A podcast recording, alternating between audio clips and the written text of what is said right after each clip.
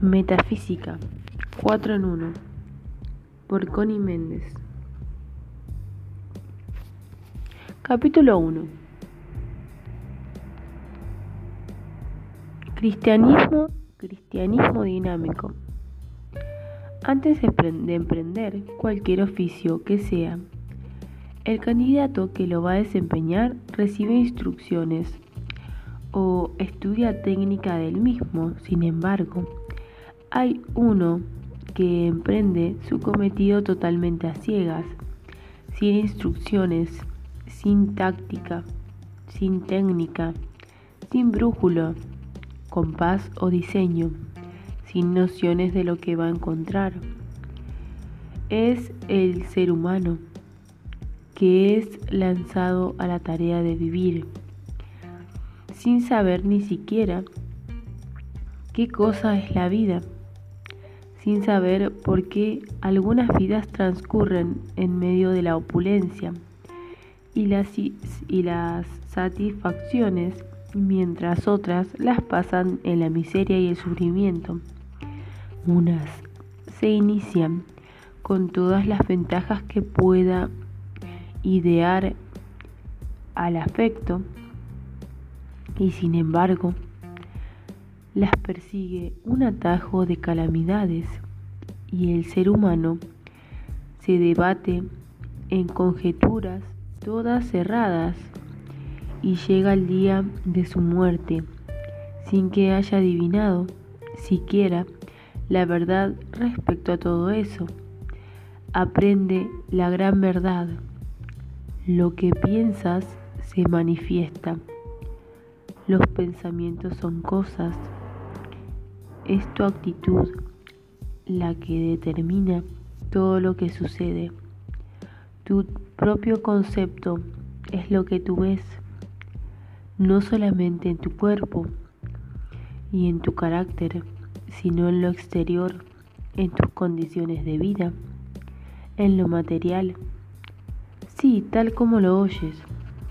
Los pensamientos son cosas Ahora verás, si tú tienes costumbre de pensar que eres de constitución saludable, hagas lo que hagas, siempre será saludable. Pero cambias tu manera de pensar, te dejas infundir el, temor de las enfermedades y comienzas a enfermarte. Pierdes la salud, si naciste en la riqueza, es posible que siempre seas rico, a menos que alguien te convenza de que existe el destino y comiences a creer que el tuyo puede cambiar de acuerdo con los golpes y, reveses, porque así lo estás creyendo. Tu vida, lo que, lo que te ocurre, obedece a tus creencias y a lo que expreses en palabras. Es una ley un principio. ¿Sabes lo que es un principio? Es una ley invariable que no falla jamás. Esta ley se llama el principio del mentalismo. Si en tu mente está radicada la idea de que los accidentes nos acechan a cada paso, si crees que los ataques y achaques de la vejez son inevitables, si estás convencido de una mala o buena suerte, lo que quiera que tú esperes normalmente en bien o mal, esa es la condición que verás manifestarte la vida y en todo lo que haces. Ese es el porqué de lo que te ocurre. No se está jamás consciente de las ideas que llenan nuestra mente. Ellas se van formando de acuerdo con lo que nos enseñan o lo que oímos decir, como casi todo el mundo está ignorante de las leyes que gobiernan la vida, leyes llamadas de la creación. Casi todos pasamos nuestra vida fabricándonos condiciones contrarias, viendo tomarse malo aquello que prometería ser tan bueno tanteando, como quien dice a ciegas, sin brújula, timón, ni compás, achacándole nuestros males a la vida misma y aprendiendo a fuerza de golpes y porrazos, o atribuyéndonos a la voluntad de Dios. Con lo que hasta aquí has leído, te habrás dado cuenta que el ser humano no es lo que te han hecho creer. O, o sea, un corcho en medio de una tempestad, batido aquí y, y allá según las olas. Nada de eso. Su vida, su mundo, sus circunstancias, todo lo que Él es, todo lo que te ocurre, son creaciones de Él mismo y de nadie más. Él es el rey de su imperio y si su opinión es precisamente que Él no es sino un corcho en medio de, una tempestad, pues así será. Él lo ha creído y permitido. Nacer con libre albedrío significa haber sido creado con el derecho individual de escoger. Escoger qué el pensar negativa o positivamente, pesimista o optimista, pensando lo feo y lo malo, que produce lo feo y lo malo, o pensando lo bueno y lo bello que produce lo bueno y bello en lo interior o exterior. La metafísica siempre ha enseñado que lo que pensamos a menudo pasa al subconsciente y establece allí, actuando como reflejo. La psicología moderna al fin lo ha descubierto, cuando el ser humano se ve envuelto en los efectos de su ignorancia, o sea, que se ha producido el mismo una calamidad, se vuelve hacia Dios y le suplica lo que sea lo libre del sufrimiento. El hombre ve que Dios le atiende a veces y que otras veces inexplicablemente no lo atiende. En este último caso es cuando sus familiares lo consuelan diciéndole que hay que resignarse ante la voluntad de Dios. Es decir, que todos dan por sentado que la voluntad del Creador es mala, pero al mismo tiempo la religión enseña que Dios es nuestro Padre, un Padre todo amor, bondad, misericordia, todo sabiduría y eterno. ¿Estás viendo cómo, no concuerdan estas dos teorías? ¿Te parece sentido común que un Padre todo amor o infinitamente sabio pueda sentir y expresar mala voluntad hacia sus hijos? Nosotros, padres y madres mortales, no seríamos jamás capaces de, atribular a ningún hijo con los crímenes que le atribuimos a Dios. Nosotros no seríamos capaces de condenar a fuego eterno a una criatura nuestra por una falta natural de su condición mortal. Y consideramos que Dios sí es capaz, es decir, que sin que nos demos cuenta clara de ello, le estamos atribuyendo a Dios una naturaleza de magnate, caprichoso, vengativo, lleno de mala voluntad, pendiente de nuestra menor infracción, para atestarnos castigos fuera de toda proporción.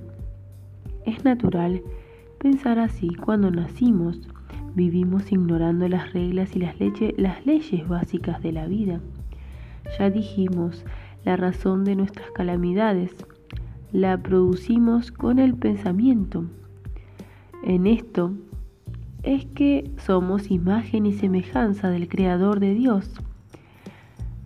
El Creador, somos creadores, los creadores cada cual de su propia manifestación. Ahora, ¿por qué es que Dios parece atender a veces y otras no? Ya verás, la oración es el pensamiento más puro y más alto que se puede pensar. Es polarizar la mente en el grado más altamente positivo. Son vibraciones de luz que lanzamos cuando oramos, o sea, cuando pensamos en Dios. Esas vibraciones tienen que transformar instantáneamente en perfecto y bello todas las condiciones oscuras que nos rodean, como cuando se lleva una lámpara a una habitación que está en tinieblas. Siempre que esté orando, piense y crea en ese Dios a quien le pide es un padre amoroso que desea dar lo bueno a su hijo. En ese caso, Dios siempre atiende. Pero ¿cómo? Por lo general la humanidad tiene costumbre de pedir así. Ay, papá Dios, sácame de este apuro, que yo sé que vas a pensar que no me conviene, porque tú quieres imponerme esta prueba.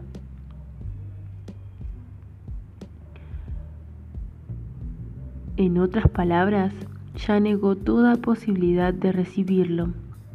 Tiene más fe en ese Dios que nos enseñaron, caprichoso, vengativo, lleno de mala voluntad, que no está sino atisbando a que comentamos la primera infracción para atestarnos castigos de una crueldad satánica, pues el que así pide no recibe sino de acuerdo con su propia imagen de Dios.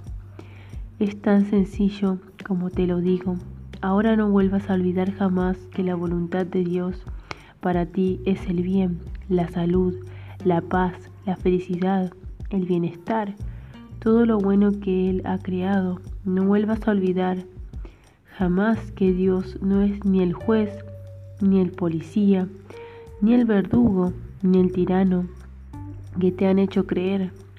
La verdad es que Él ha creado siete leyes, siete principios que funcionan en todo y siempre.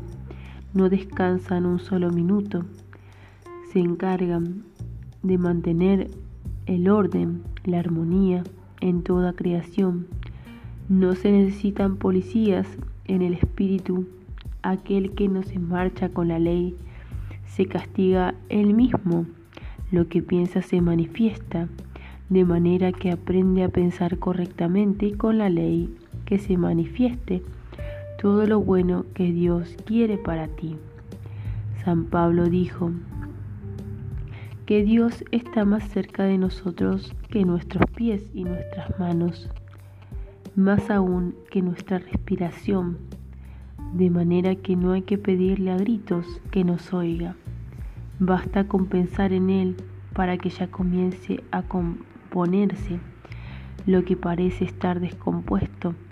Él nos creó, Él, él nos conoce mejor de lo que no nos podemos conocer a nosotros mismos. Él sabe por qué actuamos de esta manera o aquella manera y no, y no espera que nos comportemos como santos cuando apenas estamos aprendiendo a caminar en esta vida espiritual. Voy a rogarte que no creas nada de lo que estoy diciendo sin primero comprobarlo. Es tu derecho divino y soberano. No hagas lo que has hecho hasta ahora, aceptar todo lo que oyes y todo lo que ves sin darte la oportunidad de juzgar entre el bien y el mal.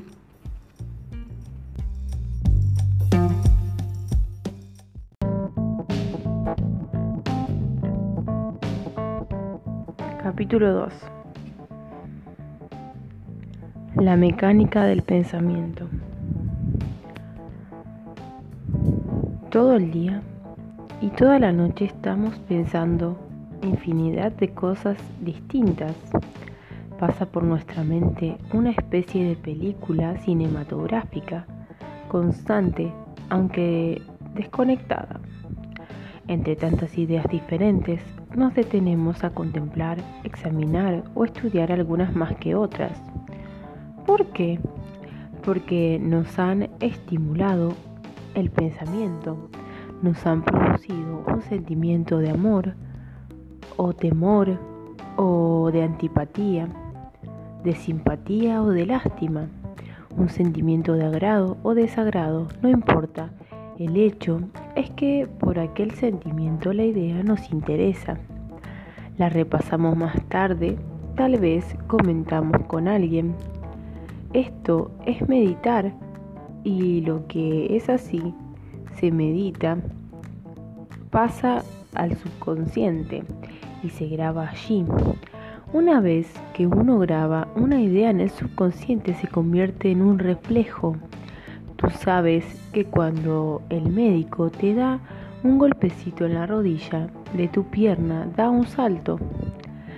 Te han tocado un punto sensible y has reaccionado, ¿no? En esa misma forma, cada vez que ocurre en tu vida algo referente a una de las ideas que están grabadas en tu subconsciente, el reflejo reacciona de forma exacta. Es en que fue grabado. Tú adoptas una actitud de acuerdo con el sentimiento original que sentiste cuando primero pensaste en aquella idea. Los metafísicos llamamos a esto un concepto, o sea, una creencia, una convicción. El subconsciente no discierne no decide nada, no opina, no piensa por sí solo, no tiene el poder para protestar, no tiene la voluntad propia. Esas no son sus funciones. Su única función es la de reaccionar poniendo a la orden, al reflejo que se ha dado.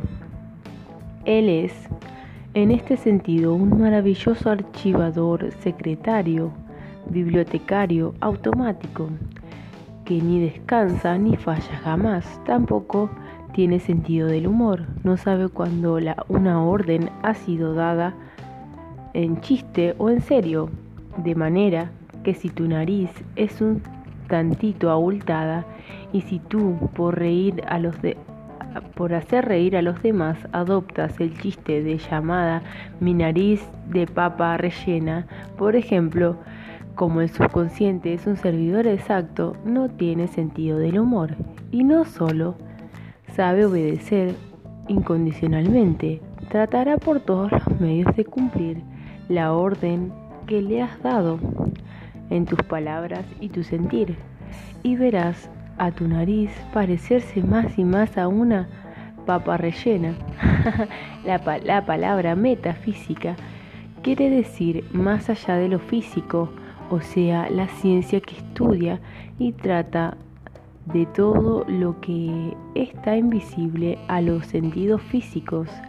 Te dará razón hacer todo lo que no emprendemos y no comprendemos de todo lo misterioso, está invisible, de todo lo que no tiene explicación, evidente y, y es exacta, como comprobarás a medida que leas este librito o lo escuches. Ahora verás, recordarás tu primera vez que oíste mencionar la palabra catarro? No lo recuerdas. En verdad, eras muy pequeño. La palabra la dijeron los mayores, te enseñaron a temerla. A fuerza de repetirla, instruyeron a comprenderla. Te dijeron que no te mojaras los pies, que no te pusieras en una corriente de aire. Instruyeron a comprenderla que no te acercaras a alguien porque tenía catarro y se te pegaba, etcétera, etcétera. Todo lo cual se te fue grabado en tu subconsciente y formando allí un reflejo. No tuviste jamás que recordar las, advertencias de tus mayores. El daño estaba hecho. De allí en adelante tu subconsciente te te ha brindado un catarro, el mejor que te pueda obsequiar cada vez que te has colocado en una corriente de aire, cada vez que te has mojado los pies, cada vez que te acercas a un acatarrado y cada vez que tú oyes decir que anda por allí una epidemia de gripe o de catarro, por culpa de tus mayores, por lo que has escuchado decir a los demás, por lo que has leído en los periódicos y en los anuncios y en la radio, en la televisión y sobre todo porque ignoras la verdad de la metafísica de la vida. Has aceptado estas ideas erróneas y se convirtieron en los reflejos que actúan sin, premeditación tuya automáticamente que son la causa de todos los males que aquejan en el cuadro de tu vida. Tienes un cargamento voluminoso de ideas ajenas que afectan todos los departamentos de tu vida, tu cuerpo, tu alma y tu mente. Advierte que si no lo hubieras aceptado por derecho que te da tu libre albedrío de escoger, aceptar, atacar, ni convencer y rechazar, no hubieras aceptado lo negativo. No hay germen, ni virus, ni poder en el mundo que hubiera podido contigo y convencer a tu subconsciente para que actuara de ninguna forma que aquella que tú le diste, tu voluntad negativa o positiva, es el imán que atrae hacia ti a los gérmenes, las circunstancias adversas o las buenas, como ya hemos dicho, tu actitud negativa o positiva ante los hechos determinan los efectos para ti.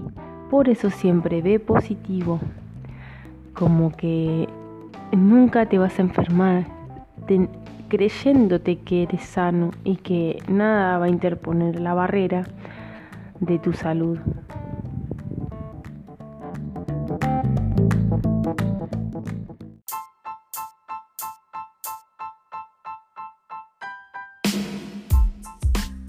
Capítulo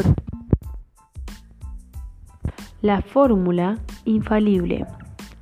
Quedamos en que cada mente humana contiene una acumulación de opiniones, convicciones o conceptos cerrados, contrarios a la verdad y en conflicto con, principios, con los principios básicos de la creación y que están perennemente manifestando en las condiciones exteriores todas esas calamidades y sufrimientos que aquejan al ser humano y el mundo en general, enfermedades, accidentes, dolencias, pleitos, desarmonías, escasez, fracasos y hasta la muerte, podría decirse.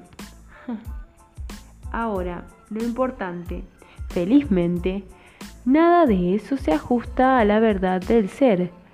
Felizmente existe la manera de borrar todas, todas esas creencias falsas y de sustituirlas por las correctas.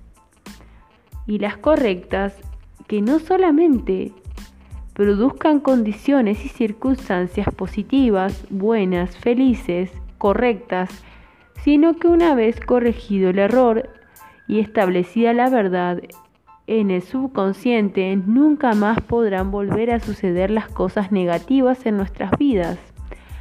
La orden ha sido cambiada. El imán ha cambiado de polo. Es absolutamente imposible atraer algo que no se encuentre ya en correspondencia en nosotros. La infalible es la siguiente, la fórmula. Cada vez que se te ocurra algo indeseable, que te enfermes, que te ocurra un accidente, que te roben, que te ofendan, que te molesten o que tú seas la causa de algún mal hacia otro o hacia ti mismo. Si eres afligido por un defecto físico o moral o de carácter, si te agrada, si te desagrada a alguien, si te pertenece, si, lo detestas o si amas demasiado y sufres por eso, si te torturan los celos, si te enamoras de alguien que pertenezca a otro, si eres víctima de una injusticia o si eres víctima del dominio de otro. La, la lista es interminable, de manera que suple tu, que la condición que te está afectando. Conoce la verdad. Así Jesucristo, el más grande de todos los maestros de la metafísica, dijo, Conoced la verdad, ella os hará libres.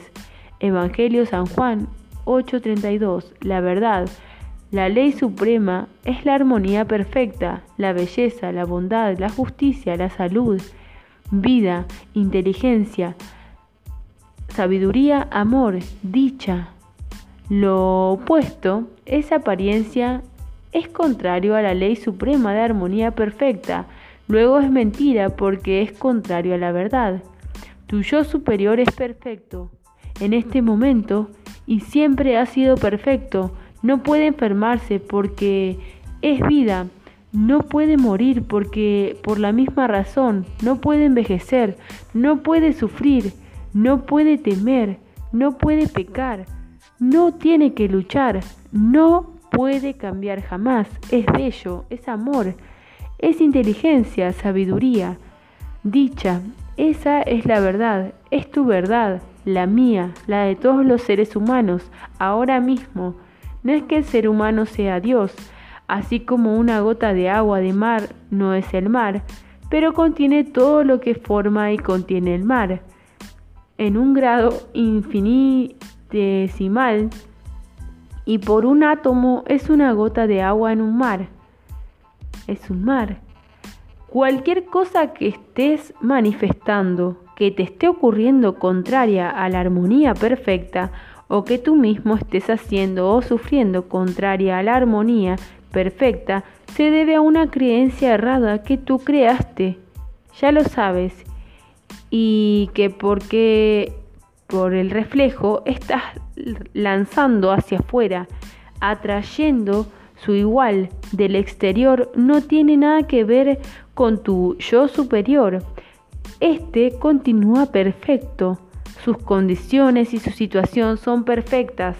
Ahora, en cada una de las circunstancias enumeradas más arriba, debes recordar lo que te acabo de decir primeramente y luego decir mentalmente o en voz alta como quieras. No lo acepto. Dilo con firmeza pero con infinita suavidad. Los trabajos mentales no necesitan de la fuerza física, ni el pensamiento ni el espíritu tienen músculos. Cuando digas no lo acepto, dilo en tu mente, cierra los ojos y di no acepto tal cosa. Hazlo como si dijeras no me da la gana, tranquilamente, pero con la misma convicción y firmeza sin gritar, sin violencia, sin un movimiento, sin brusquedad. ¿Me hago comprender? Después de haber dicho no lo acepto, recuerda que tu yo superior es perfecto, que tus condiciones son perfectas. Ahora, ahora, ahora di, declaro que la verdad de este problema es amor, armonía, inteligencia, justicia, abundancia, vida, etc., cualquiera que sea lo opuesto, lo opuesto a la condición negativa que se te esté manifestando en este momento. Gracias Padre que me has oído. No tienes por qué creer ciegamente lo que estás leyendo. Debes comprobarlo tú mismo. En el lenguaje metafísico esto se llama un tratamiento. Después de todo, tratamiento hay que conservar la actitud que se ha declarado no se puede uno permitir que entre la duda respecto de la eficacia del tratamiento, ni se puede volver a expresar en palabras los conceptos, opiniones y creencias de antes porque se destruye, se anula el tratamiento. El propósito es, transformar el patrón mental que se ha estado dominando en el subconsciente propio, o sea, el clima mental en que has estado viviendo con toda serie de circunstancias negativas San Pablo dijo, sois transformados por la renovación de nuestra mente. Romanos 12.2. Esta renovación se hace cambiando cada conocimiento de acuerdo con la verdad. Hay convicciones que están tan arraigadas que son lo que se llama el lenguaje metafísico cristalizaciones. Estas requieren más trabajos que otras, pero cada negación y afirmación que se haga al respecto a estas cristalizaciones va borrando el diseño original hasta que desaparece totalmente y no queda sino la verdad. Verás los milagros que ocurren en tu vida, en tu ambiente y en tus condiciones. Tú no tienes defectos, sino apariencia de defectos. Lo que ves como defectos morales o físicos son transitorios porque al conocer la verdad de tu yo verdadero, tu Cristo, tu ser superior, es perfecto. Hijo de Dios, hecho a semejanza del Padre, comienzan a borrarse las imperfecciones que tú estás presentándole al mundo. Es un hecho constatable. Todo estudiante de metafísica cristiana te puede corroborar lo que acabo de decirte. Esta es la gran verdad. No la olvides jamás. Comienza ahora mismo a practicarla. Mientras se practica, más se realiza, más se adelanta y más, más feliz te sentirás. Acuérdate, tú eres único, como tus huellas digitales. Fuiste creado por un diseño único para tu propósito especial que no puede cumplir nadie más que tú. Has tardado 14.000 años para evolucionar a tu sitio de hoy. Las expresiones de Dios son infinitas. Tú y yo somos solo dos de esas infinitas expresiones. Tu Cristo es un ser inteligente que te ama con delirio y que tiene siglos esperando que lo reconozcas. Llegó el momento, háblale y consúltale y espera sus respuestas.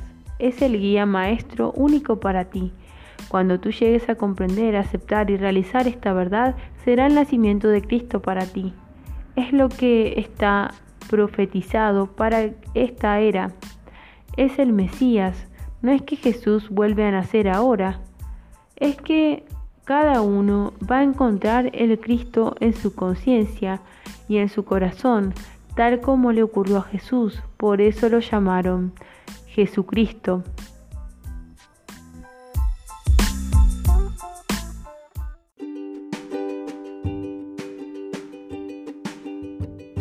Capítulo 4 El decreto Cada palabra que se pronuncia es un decreto que se manifiesta en lo exterior. La palabra es el pensamiento hablado. Jesús dijo dos cosas que no han sido tomadas en serio. Una, por tus palabras serás condenado y por tus palabras serás justificado. Esto no significa que los demás no juzgarán por lo que nos juzgarán por lo que decimos. Aunque esto también es verdad, como habrás visto ya, el maestro enseñaba metafísica, solo que la raza no estaba aún lo suficiente madura para entenderla. En varias ocasiones lo advirtió diciendo que no tenía muchas otras cosas que decir, pero no podrían ser comprendidas. En algunas ocasiones que aquel dijo que tuviera oídos para oír, que escuchara. La segunda referencia que hizo al poder de la palabra fue, no es lo que entra por su boca lo que contamina al hombre, sino lo que de su boca sale, porque lo que de su boca sale, del corazón procede. Más clara no se puede expresar. Te propongo que pongas atención a todo lo que decretas en un solo día. Vamos a recordártelo. Los negocios están malísimos, las cosas están andan muy malas, la juventud está perdida, el tráfico está imposible, el servicio está insoportable, no se consigue servicio. No dejes eso rodando porque te lo van a robar. Los ladrones están asaltando en todas las esquinas. Tengo miedo de salir. Mira que te vas a caer. Cuidado que te matas. Te va a pisar un carro. Vas a romper eso. Tengo muy mala suerte. No puedo comer eso. Me da me mata la digestión. Me hace daño. Mi mala memoria, mi alegría, mi dolor de cabeza, mi, mi reumatismo. Ese es un bandido. Esa es una desgraciada. Tenía que ser cuando no. No te sorprendas ni te quejes si al expresarlo lo ves ocurrir.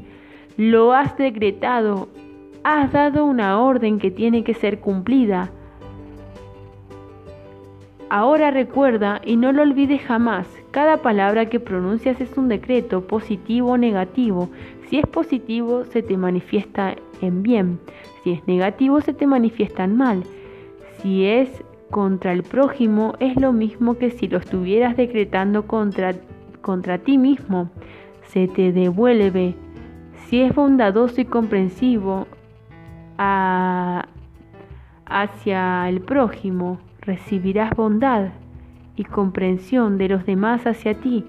Y cuando te suceda algo molesto, negativo, desagradable, no digas, pero si yo no estaba pensando ni temiendo que me fuera a suceder esto, ten la sinceridad y la humildad de tratar de recordar en cuáles términos te expresaste de algún prójimo, en qué momento saltó de tu corazón un concepto viejísimo arraigado allí, que tal vez no es sino una costumbre social como la generalidad de estas citas más arriba que mencioné y que tú realmente no tienes deseos de seguir usando, como el sentimiento que acompaña a un pensamiento es lo que graba más firmemente en el subconsciente el Maestro Jesús, que jamás empleó palabras superfluas, lo expresó muy bien al decir, lo que de la boca sale,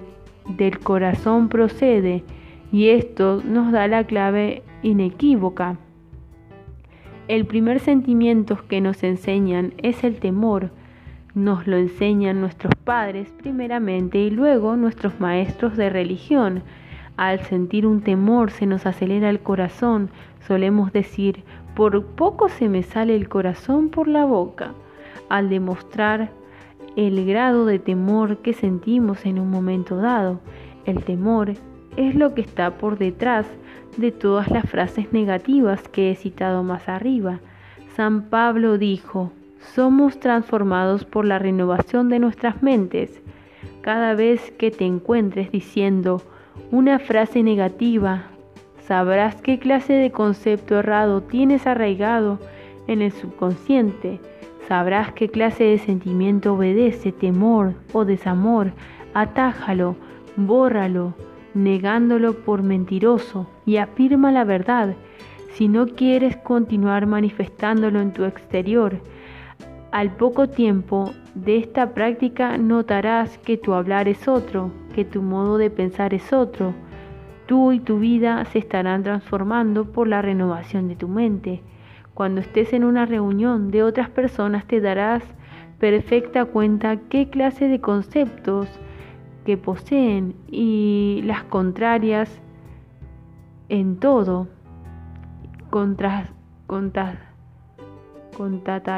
Constatarás lo que les ocurre siempre que escuches conversaciones negativas. No afirmes nada de lo que te expresen. Piensa, no lo acepto ni para mí ni para ellas. No tienes que decírselo a ellas, ¿eh? es mejor no divulgar la verdad que estás aprendiendo, no porque haya que ocultarlo, sino porque hay máxima ocultista que dice, cuando el discípulo está preparado, aparece el maestro por la ley de la atracción. Todo el que está preparado para subir de grado es automáticamente acercado al que lo pueda adelantar, de manera que trates de hacer la labor de catequista. No obligues a nadie a recibir lecciones sobre la verdad, porque te puedes encontrar que aquellos que tú creías más dispuestos son los que menos simpatizan con aquella creencia. A esto se refería Jesús cuando dijo, no deis lo santo a los perros, ni eches vuestras perlas delante de los cerdos, no sea que los pisoteen y se vuelvan y os despedacen.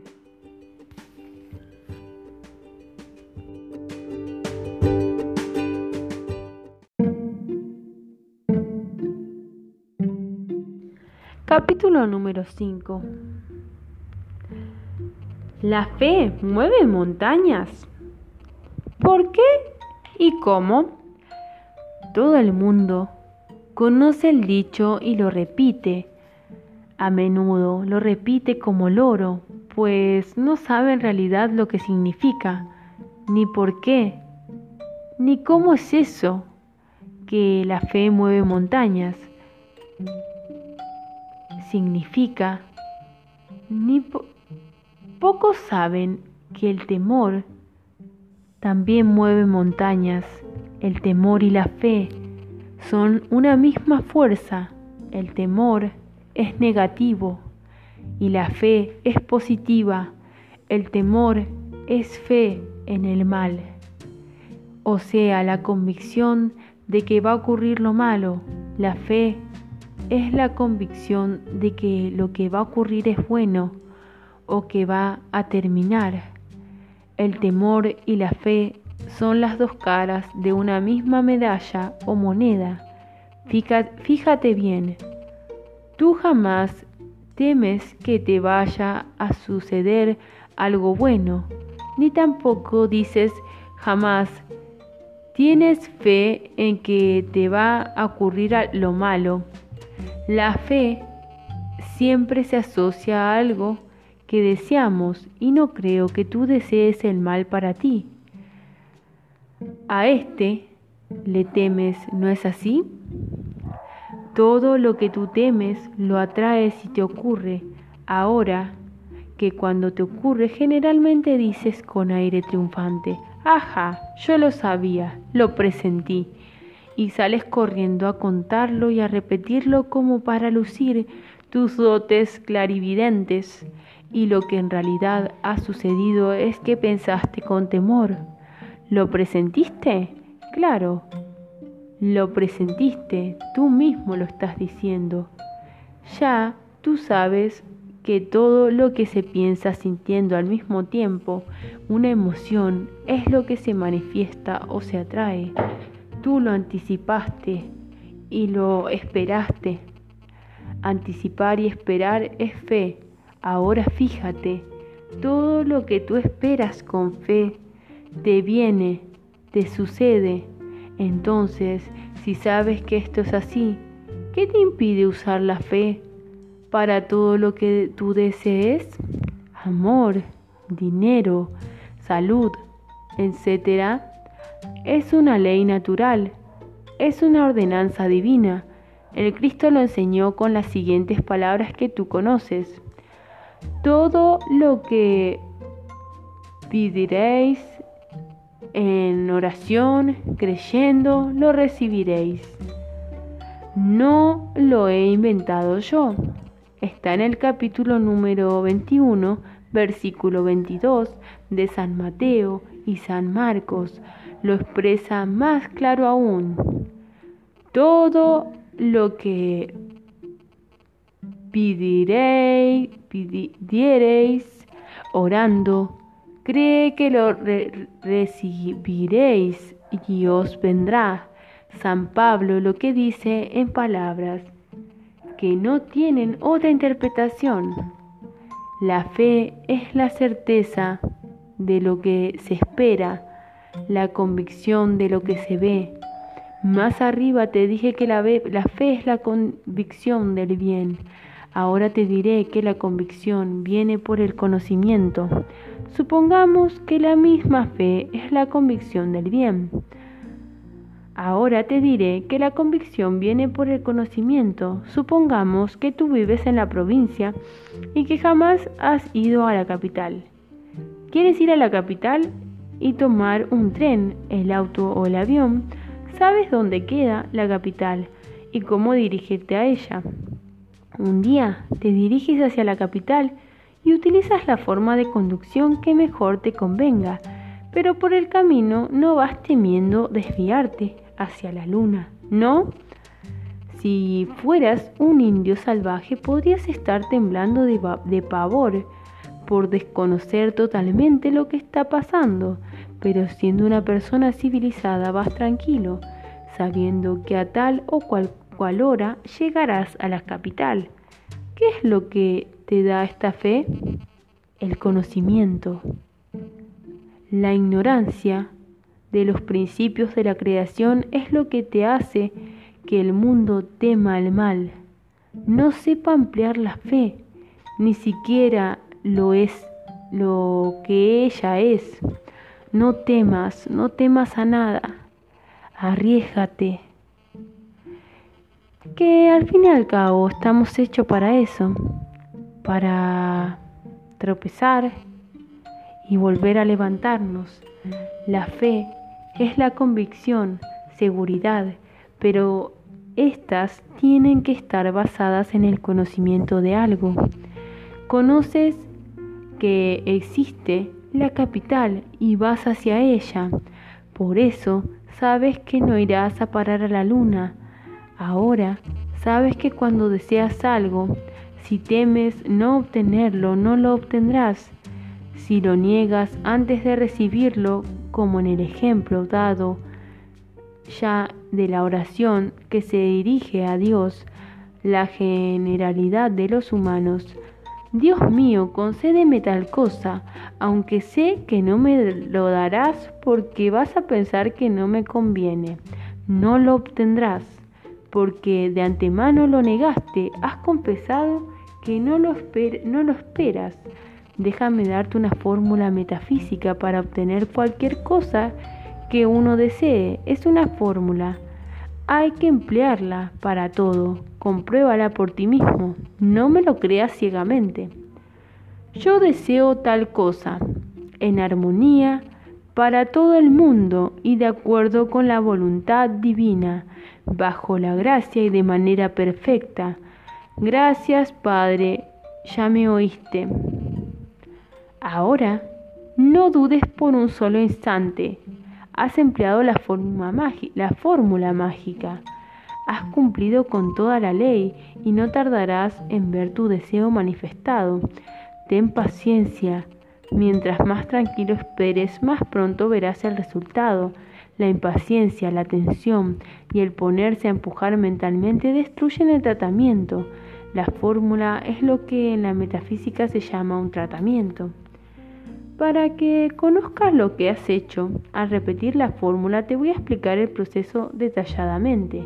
Al decir en armonía para todo el mundo, has eliminado todo peligro de que tu conveniencia perjudique a otro, como tampoco se te hace posible desear un mal para otro. Al decir de acuerdo con la voluntad divina, si lo que tú deseas es menos, menos que perfecto para ti, verás suceder algo mucho mejor que lo que tú esperabas. En este caso significa que lo que estabas deseando no lo ibas a encontrar suficiente o no te iba a resultar tan bueno como tú pensabas. La voluntad de Dios es perfecta.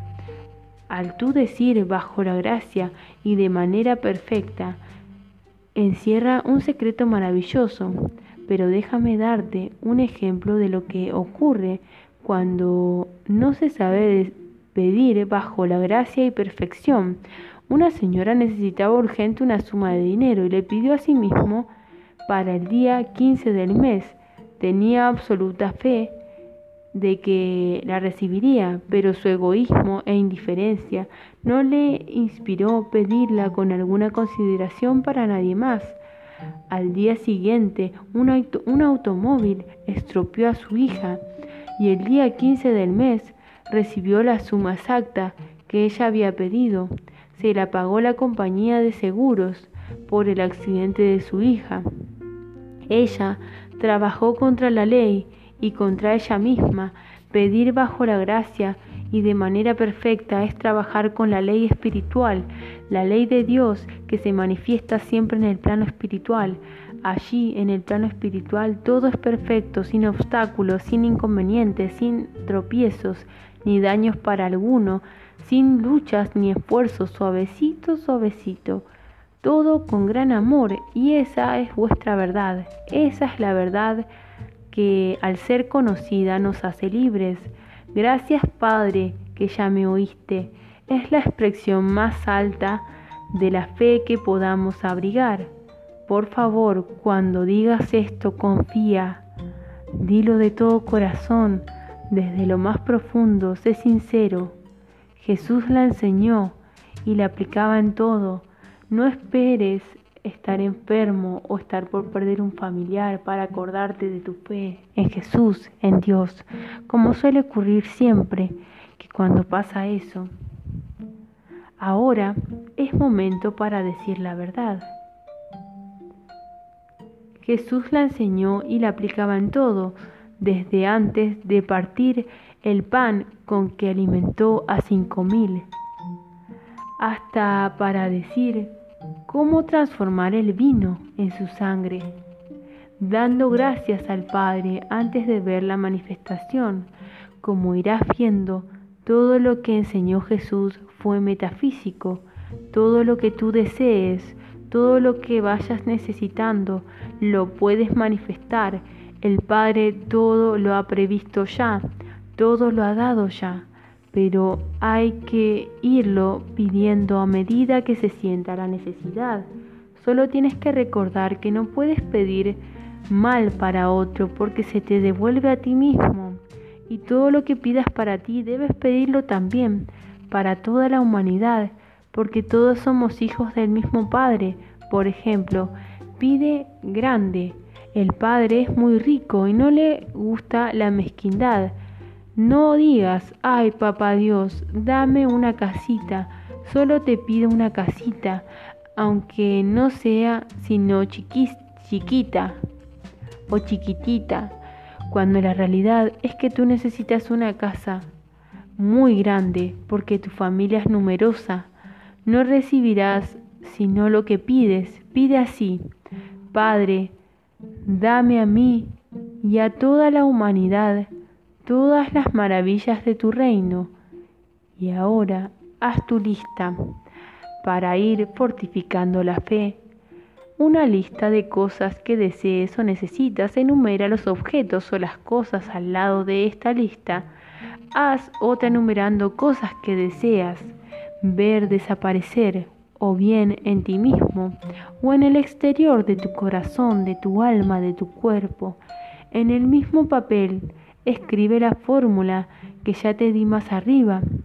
Ahora lee tu papel todas las noches. No debes sentir la menor duda.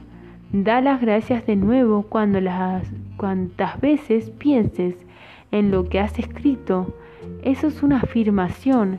A medida de que veas que se te van realizando las cosas enumeradas, ve tachándolas y al final, cuando las veas realizadas, no, todas, no vayas a ser tan mal agradecido de pensar, tal vez se me iban a dar de todas maneras, porque es mentira, se te dieron porque las pediste correctamente. Lo exterior se acomodó para dejártelas pasar. Como ya estás muy habituado a sentir temor por la variedad, por una variedad de razones, no seas ambicioso, cada vez que te encuentres atacado por un temor, repite la fórmula siguiente que te, que te irá borrando el reflejo que tienes grabado en el subconsciente. Yo no tengo miedo, no quiero el temor. Dios es amor y en toda la creación no hay nada a que temer. Yo tengo fe, quiero sentir fe. Un maestro, un gran maestro decía, lo único que se debe temer es al temor. La fórmula la debes repetir aun cuando estés temblando de terror. Recuerda, yo no tengo miedo, no quiero el temor. Dios es amor y en toda la creación no hay nada que temer. Yo tengo fe, quiero sentir fe. En este momento, con mayor razón solamente, el deseo de no temer y el deseo de tener fe bastan para cancelar todos los efectos del temor y para situaciones en el polo positivo de la fe. Supongo que ya tú conoces el principio psicológico que dice, cuando se borra una costumbre hay que sustituir por otra. Cada vez que se niega o se rechaza una idea cristalizada en el subconsciente se borra esta un poquito. El pequeño vacío que así se hace, hay que llenarlo inmediatamente con una idea contraria. Si no, el vacío atraerá ideas de la misma clase que siempre están suspendidas en la atmósfera, pensadas por otros, poco a poco irás viendo que tus temores desaparecen, si es que tienes la voluntad de ser constante, repitiendo la fórmula en todas las circunstancias que se te hayan presentado. Poco a poco irás viendo que únicamente te sucederán las cosas como tú las deseas. Por sus frutos los conoceréis dijo Jesús. Este gran instrumento, el poder del decreto, se presenta a nuestra atención en aquella extraordinaria historia de la creación que encontramos en los dos primeros capítulos del Génesis de la Biblia. Yo sugiero que tomes el tiempo para leer este maravilloso relato. Mientras lees te darás cuenta que el hombre esto quiere decir tú y yo no fue creado para ser la pieza del juego de las circunstancias, la víctima de las condiciones, o un títere movido de un lado para el otro, por poderes fuera de su dominio. En lugar de esto, encontramos que el hombre ocupa el pináculo de la creación, que lejos de ser lo más insignificante del universo, es por la misma naturaleza de los poderes que le ha dado su Creador la suprema autoridad designada, designada por Dios para regir la tierra y toda cosa creada. El hombre está dotado de los poderes mismos del Creador, porque está hecho a su imagen y según su semejanza.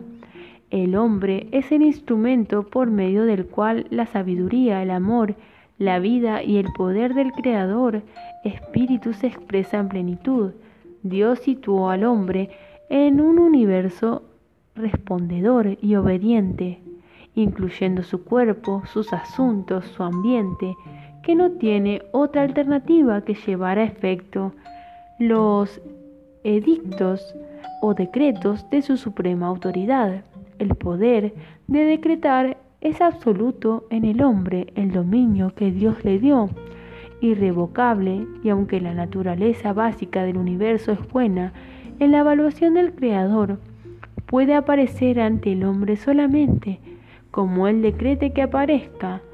vemos que mientras el hombre fue obediente a su Creador, mantuvo su poder de pensar y hacer decretos a tono con el espíritu del bien, que es la estructura de la creación, y vivió en un universo del bien, un jardín del Edén. Pero cuando el hombre cayó al comer del árbol del conocimiento y usar sus poderes entre el bien y en el mal, lo que como agente libre podía hacer, inmediatamente encontró sudor y cardos mezclados con su pan de cada día. Desde la caída, el hombre se ha atareado declarando su mundo bueno o malo y sus experiencias han, han, sido de acuerdo con sus decretos. Esto demuestra evidentemente cómo responde el universo y cuán completos y de largo alcance son el dominio y la autoridad del hombre.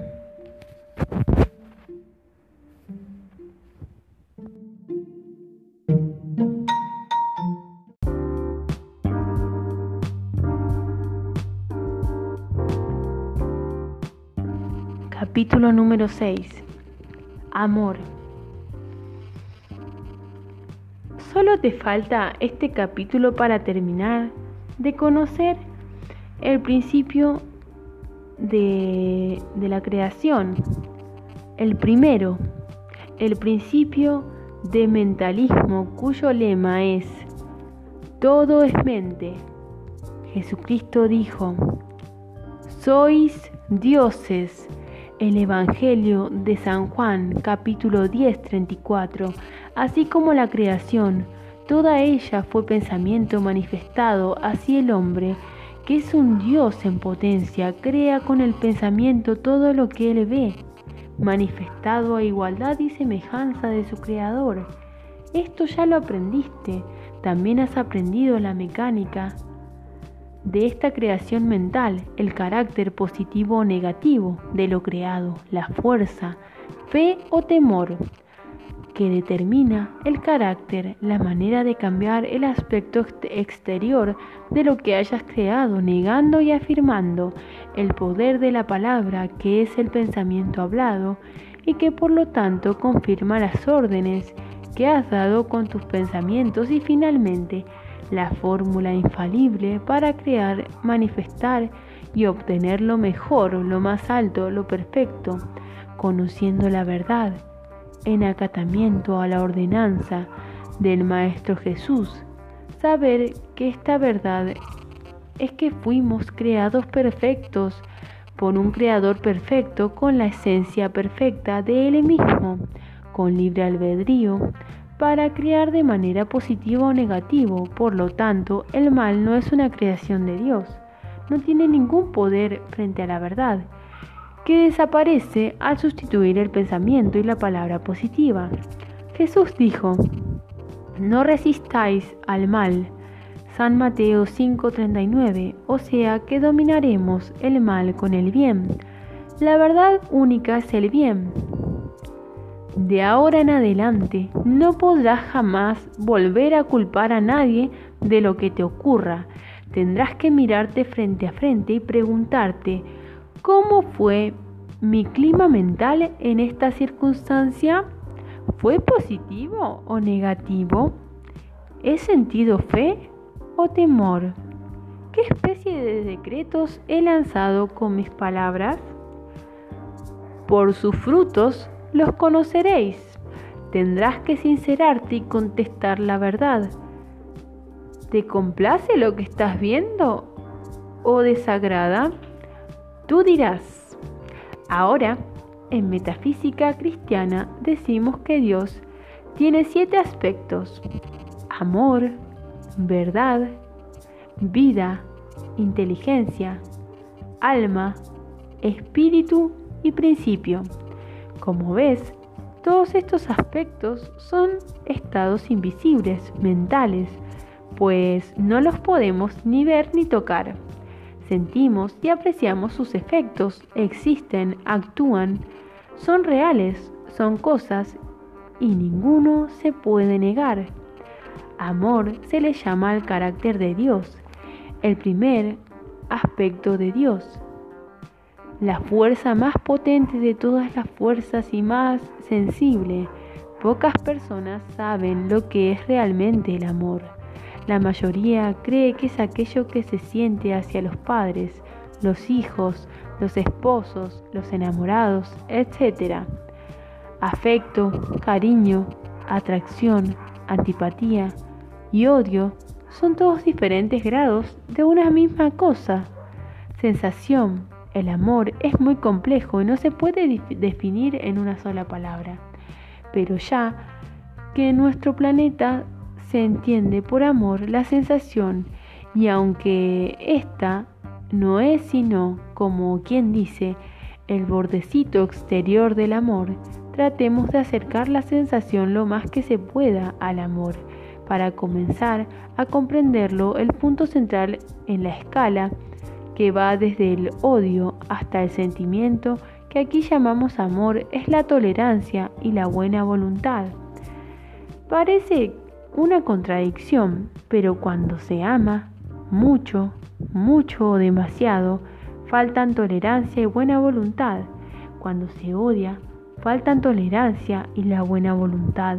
O sea que tanto el excesivo amor como el excesivo desamor son la negación de la tolerancia y la buena voluntad.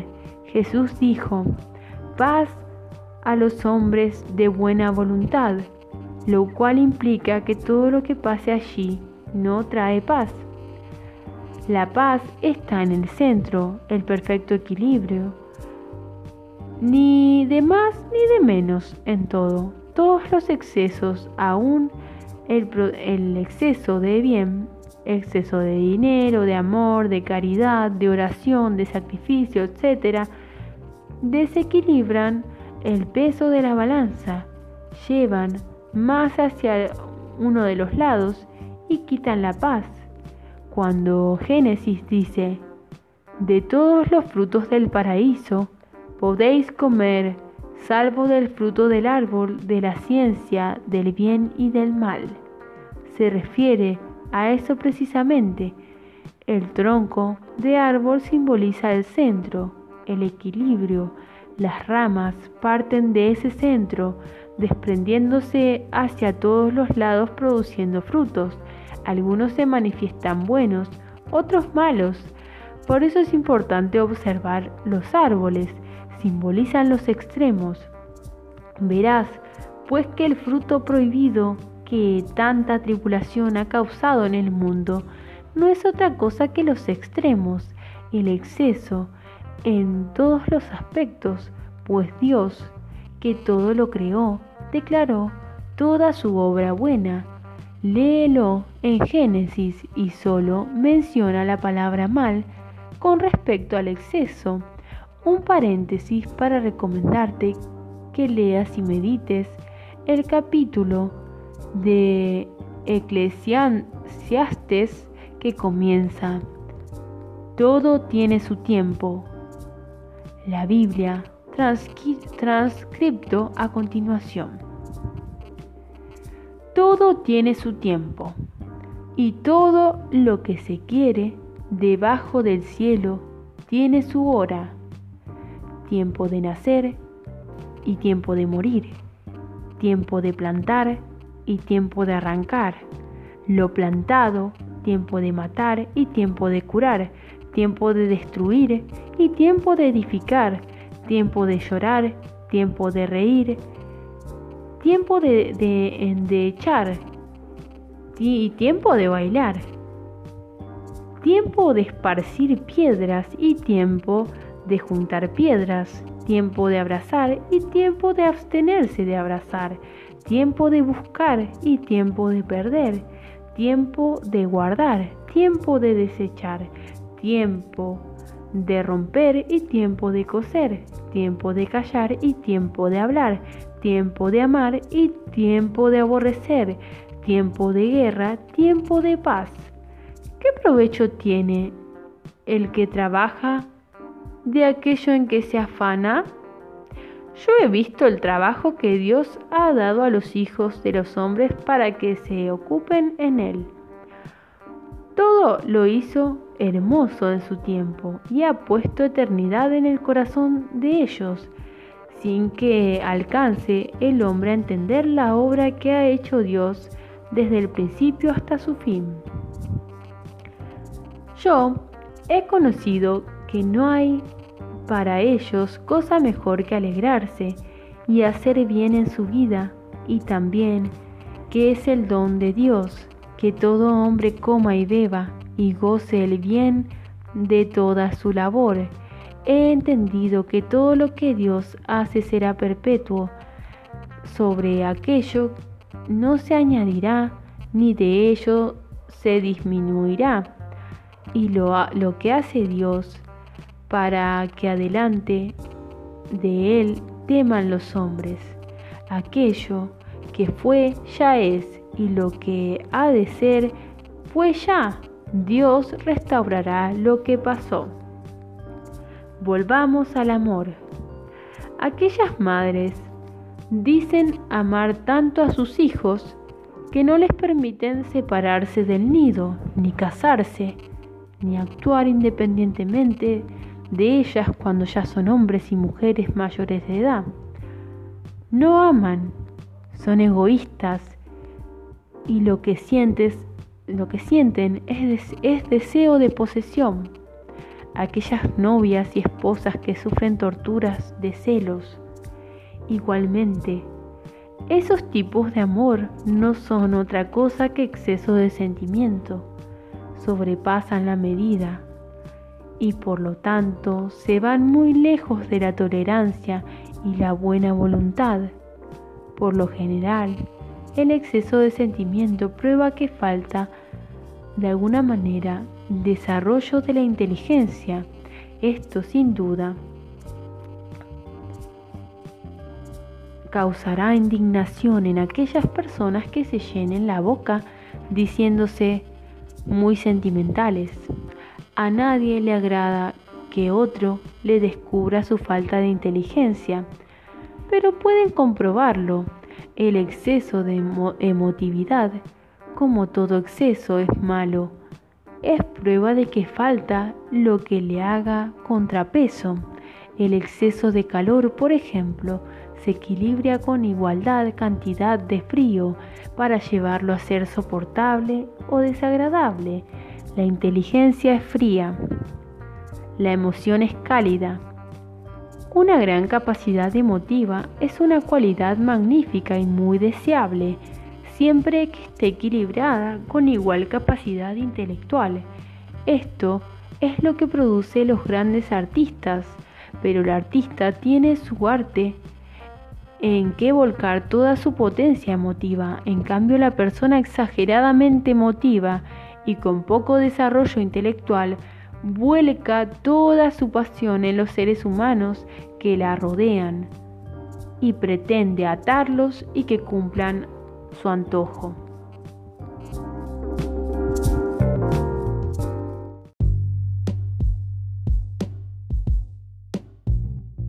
El remedio para la excesiva emotividad es pensar y reflexionar mucho sobre todo ponerse a meditar durante un rato y diariamente. En la inteligencia es tomarse el tiempo para, comenzando por preguntarse, ¿qué cosa es la inteligencia? Continuando por pensar en que todo contiene inteligencia en el universo, las plantas, los animales, etc. Y terminando por afirmar, yo soy inteligente, con la inteligencia de Dios mismo, ya que soy creado de la esencia misma del Creador, por la inteligencia con la, con la inteligencia y de la inteligencia de Dios. A los pocos días de repetir este tratamiento, se notará ya un cambio en la elasticidad y la penetración mental y con solo una semana del ejercicio se aprecia la transformación en la forma de amar a los demás, una serenidad y una generosidad peculiar que uno nunca se hubiera creído capaz de expresar. Al mismo tiempo se nota un cambio total en los demás hacia uno mismo. Esto se debe a que somos individuos, o sea, invisibles, y lo que afecta a uno afecta a todos el escalón que subas, tu ayuda a toda la raza. Así que piensa, ahora pasaremos a tratar sobre el enemigo número uno de toda la humanidad, el resentimiento y el rencor, por no decir el odio. Casi no hay seres humanos que estén exentos de resentimientos, sin saber que esto amarga la vida entera influencia en mal toda manifestación y es causa de todas las decepciones que sufrimos. Aun cuando se aprende a negar y a afirmar, a conocer la verdad, a vigilar y corregir los pensamientos y las palabras, un solo resentimiento, un rencor grabado en el subconsciente, y en el alma actúan como una fuentecita de hiel emanando su gota de amargura, tiñéndolo todo y contrariando sorpresivamente nuestros mayores anhelos. Nada ni la demostración más perfecta puede perdurar mientras exista aquel foco infeccioso malogrando nuestro propio ser. La Biblia, las iglesias, las religiones se cansan de abogar por el perdón y el amor hacia los enemigos y todo es en vano mientras nos enseñan, mientras no enseñan la forma práctica de imponernos el perdón hacia los que nos hieren. Muchos escucha decir, yo perdono, pero no puedo olvidar. Mentira. Mientras uno recuerde un daño, no lo ha perdonado.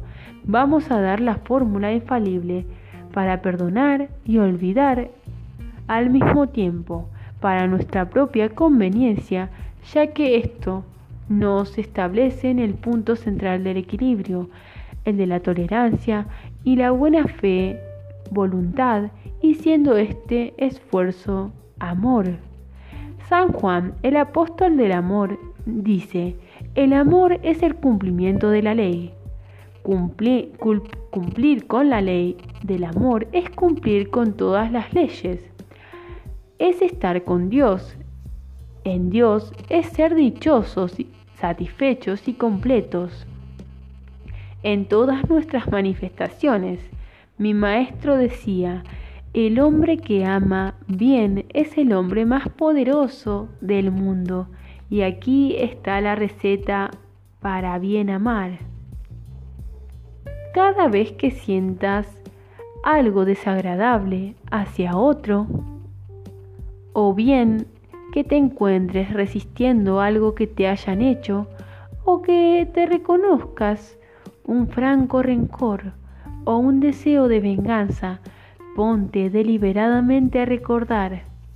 No es tratar de olvidar lo de ahora, es recordar todo lo bueno que no conoces, que, conoces, que conoces, escucha bien, de aquella persona. Trata de revivir los tratos agradables que gozaste en su compañía en tiempos pasados anteriormente al momento en que te hirió. Insiste en rememorar lo bueno, sus buenas cualidades, la forma en que pensabas de él. Si logras reírte de algún chiste que te dijo o de algo cómico que gozaron juntos, el milagro se ha hecho. Si no basta con un solo tratamiento, repítelo tantas veces como sea necesario para borrar el rencor o resentimiento. Te conviene hacerlo hasta 70, hasta 70 veces 7. Esto es el cumplimiento de la ley dada por Jesús. No resistáis al mal. Esto es volver la otra mejilla, es amar a los enemigos, bendecir a los que nos maldicen, hacer bien a los que nos aborrecen y orar por los que nos ultrajan y persiguen, todos sin exponernos a los que nos pisoteen. Si lo haces con seriedad te vas a dar cuenta de algo muy extraño y es que te sentirás liberado primeramente y luego que una montaña de pequeños inconvenientes que te ocurrirán y que no sabías a qué atribuir desaparecerán como por encanto y tu vida marcha sobre rieles además de que te verás amado por todo el mundo, aun por aquellas personas que antes no te quisieron bien.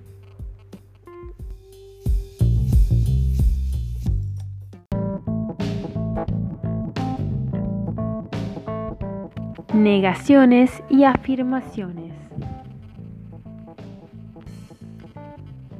Es importante que te lo anotes para tenerlo en cuenta Así que presta atención. Frente a una enfermedad propia o ajena, niego la apariencia de toda afección física, no la acepto, ni para mí ni para nadie. La única verdad radica en el espíritu. Todo lo inferior se amolda a mi palabra. Al yo reconocer la verdad, en nombre de Jesucristo, que nos autorizó, decreto que yo y todos los que, los que somos vida, la vida es salud, fuerza y alegría. Gracias Padre que me has oído. Frente a todo temor propio o ajeno. Niego el temor.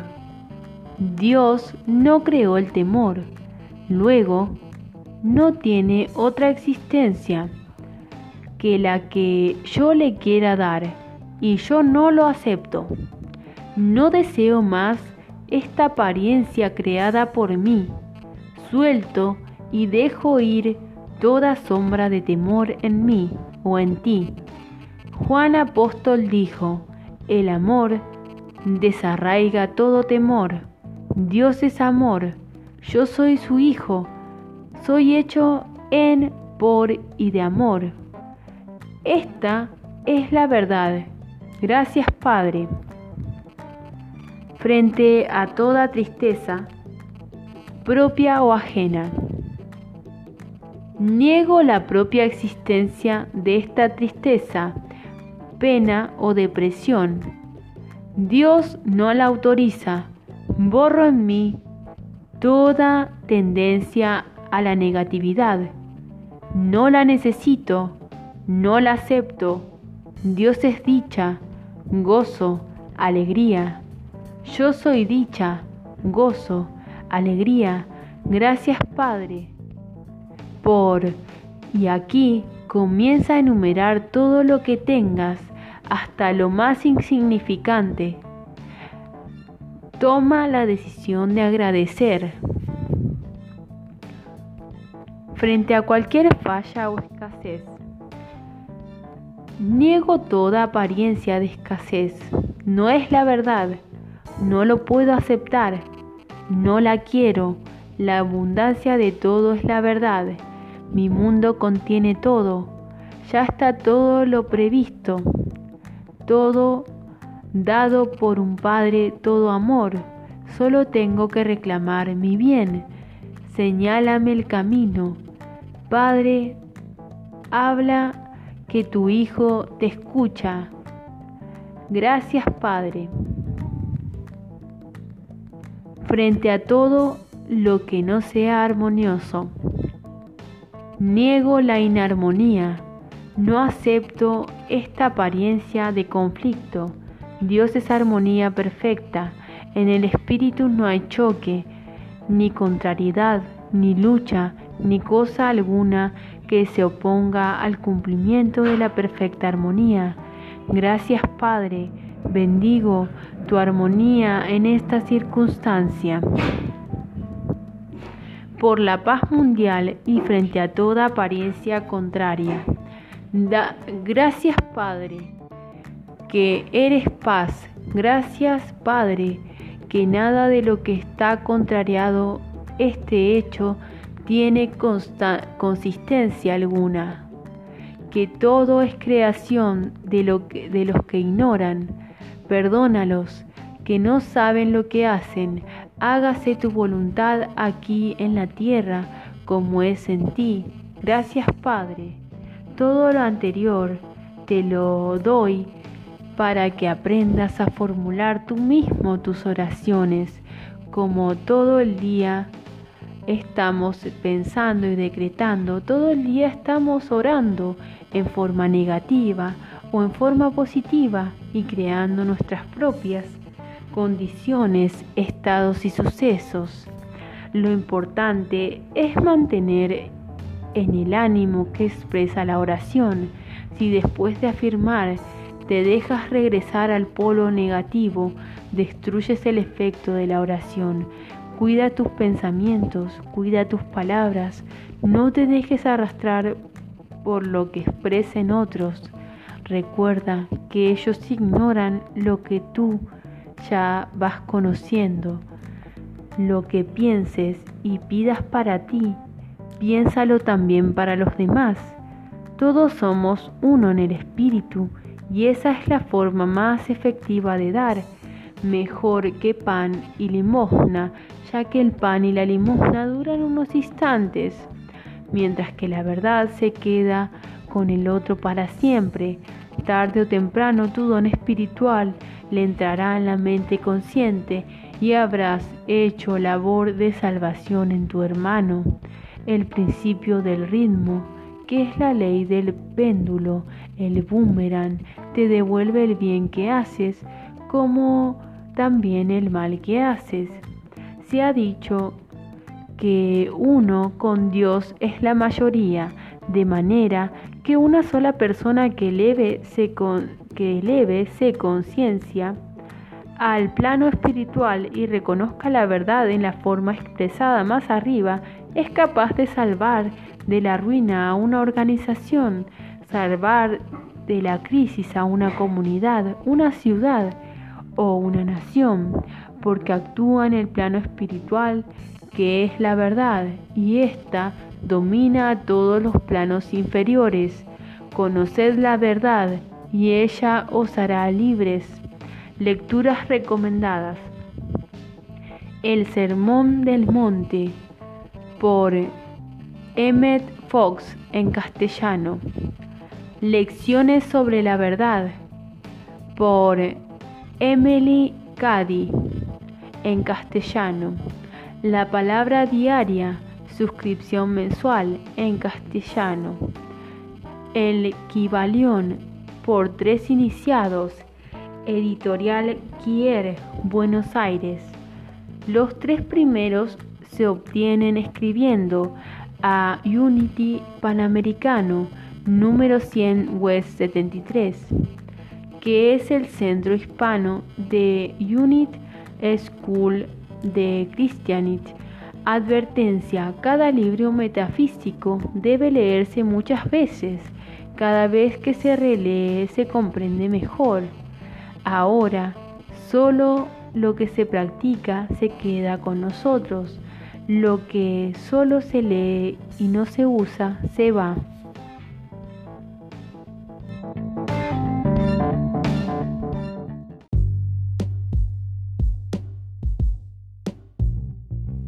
Capítulo 7. Significado de los diez mandamientos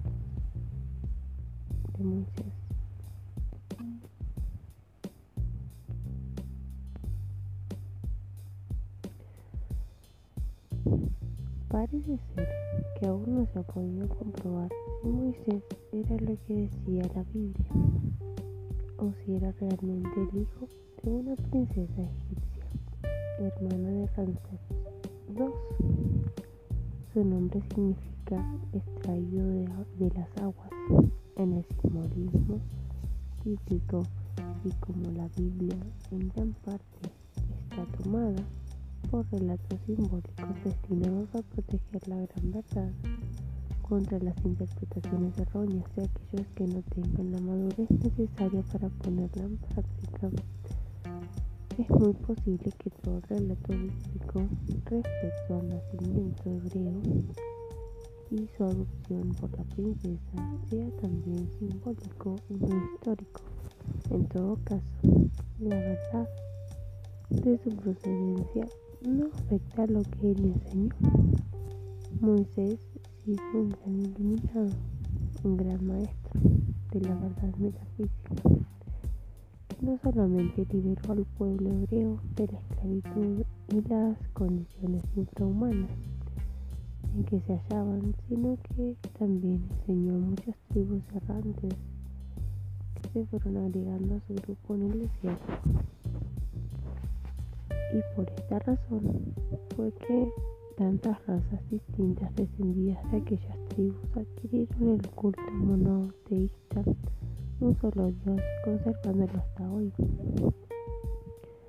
Tal, tal abigarramiento de gentes, algunos totalmente primitivos, que no sabían respetar lo ajeno, que mataban a otros porque les molestaba, que dejaban perecer de Mengúa a los ancianos porque les representaban cada uno una boca más, para quienes una mujer no era sino una hembra perteneciente a todos y otros no tan primitivos como los judíos que habían vivido esclavos de los egipcios pero no habían conocido otra cosa que el trabajo de sol a sol sin tregua ni descanso y que la convivencia con los idolatras habían adoptado estas creencias y olvidado el culto de sus antepasados. Obligó a Moisés a formular un código de leyes simple, escueto, al nivel mental de todos, expresadas en el lenguaje casi infantil, pero con castigos durísimos por cada infracción y basadas en la amenaza y el terror ya que esta era la única forma de domar a una bestia salvaje. Moisés había sido educado en el templo de Heliopolis, que era como quien dice ahora, una universidad. Allí se enseñaba lo que llamaban geometría en aquel entonces, que incluía no solamente las matemáticas, sino la metafísica, la astrología, la numerología, significado de los números y un simbolismo triple que usaban los de aquellos tiempos para dejar registrado su sabiduría. Al servicio de las generaciones futuras a medida que, evolucionaran. El primer aspecto de esta simbología era sencillo. Se refiere a la vida y el mundo de los humanos. El segundo aspecto es metafísica. Trata de la misma condición, pero en el plano mental. El tercer aspecto es jeroglífico y trata el mismo asunto en el plano espiritual. Y este último aspecto es tan profundo que dice no ser inteligible sino para los espíritus puros. Y aquí está nuestra primera exposición del principio de correspondencia, que dice, como es arriba, es abajo, como es abajo, es arriba. Abajo significa en el plano material en las condiciones humanas, en lo visible. Arriba se refiere a lo invisible, a lo mental y por supuesto a lo abstracto, a lo espiritual. Lo que dice el principio de correspondencia es que las leyes de que todas actúan en todos los planos y que las condiciones en un plano se repiten en el plano superior como también en el plano inferior. Esto lo irás viendo claro aquí en adelante. Así elaboró Moisés sus diez mandamientos, o Sefer Bereshit, como se llamaba este código de leyes en idioma hebreo, para que la humanidad, a medida que fuera evolucionando y despertando, se fuera iniciando en la enseñanza superior y la siguiente interpretación. No es un invento de ningún hombre, fue dejada en claves conocidas por los adelantados, pero mantenidas ocultas a través de estos milenios. Como verás luego, ya la humanidad aprendió la primera lección, o sea, que aprendió a obedecer la ley en su primer aspecto. La mayoría es adulta, mental y moralmente. Hay un gran sector de la humanidad que ya está protestando en su interior por las contradicciones que hay en el dogma y el sentido común. Esta es la enseñanza que indica el momento de dar el paso hacia adelante. La mayoría pues comienza a razonar en escala alta. En síntesis, los diez mandamientos dicen 1. No hay sino un Dios. 2. No fabricarás imágenes. No las adorarás ni les rendirás culto. 3. No tomarás en vano el nombre del Señor tu Dios. 4. Acuérdate de santificar el día séptimo. 5. Honra a tu padre y a tu madre. 6. No matarás. 7. No cometerás adulterio. 8. No hurtarás. 9. No levantarás falso testimonio. 10. No codiciarás. Este grupo de leyes se divide en dos grupos. Ocho mandamientos aparentan ser prohibiciones y comienzan con la palabra no. Estos son los número 1, 2, 3, 6, 7, 8, 9 y 10. Los números 4 y 5 son recomendaciones a primera vista al ser humano que aún no ha aprendido a razonar en el plano mental y espiritual los entiende como prohibiciones o normas de conducta. Esto era necesario para que la que la gran mayoría de la humanidad recibiera la noticia y luego se acostumbrara a no matar, a no robar, a no mentir, a no codiciar, a pensar en el prójimo y a la idea de un solo Dios. En tiempos de Moisés, la población del mundo se hallaba reducida a un, a un número y a un sector de la tierra relativamente muy pequeños.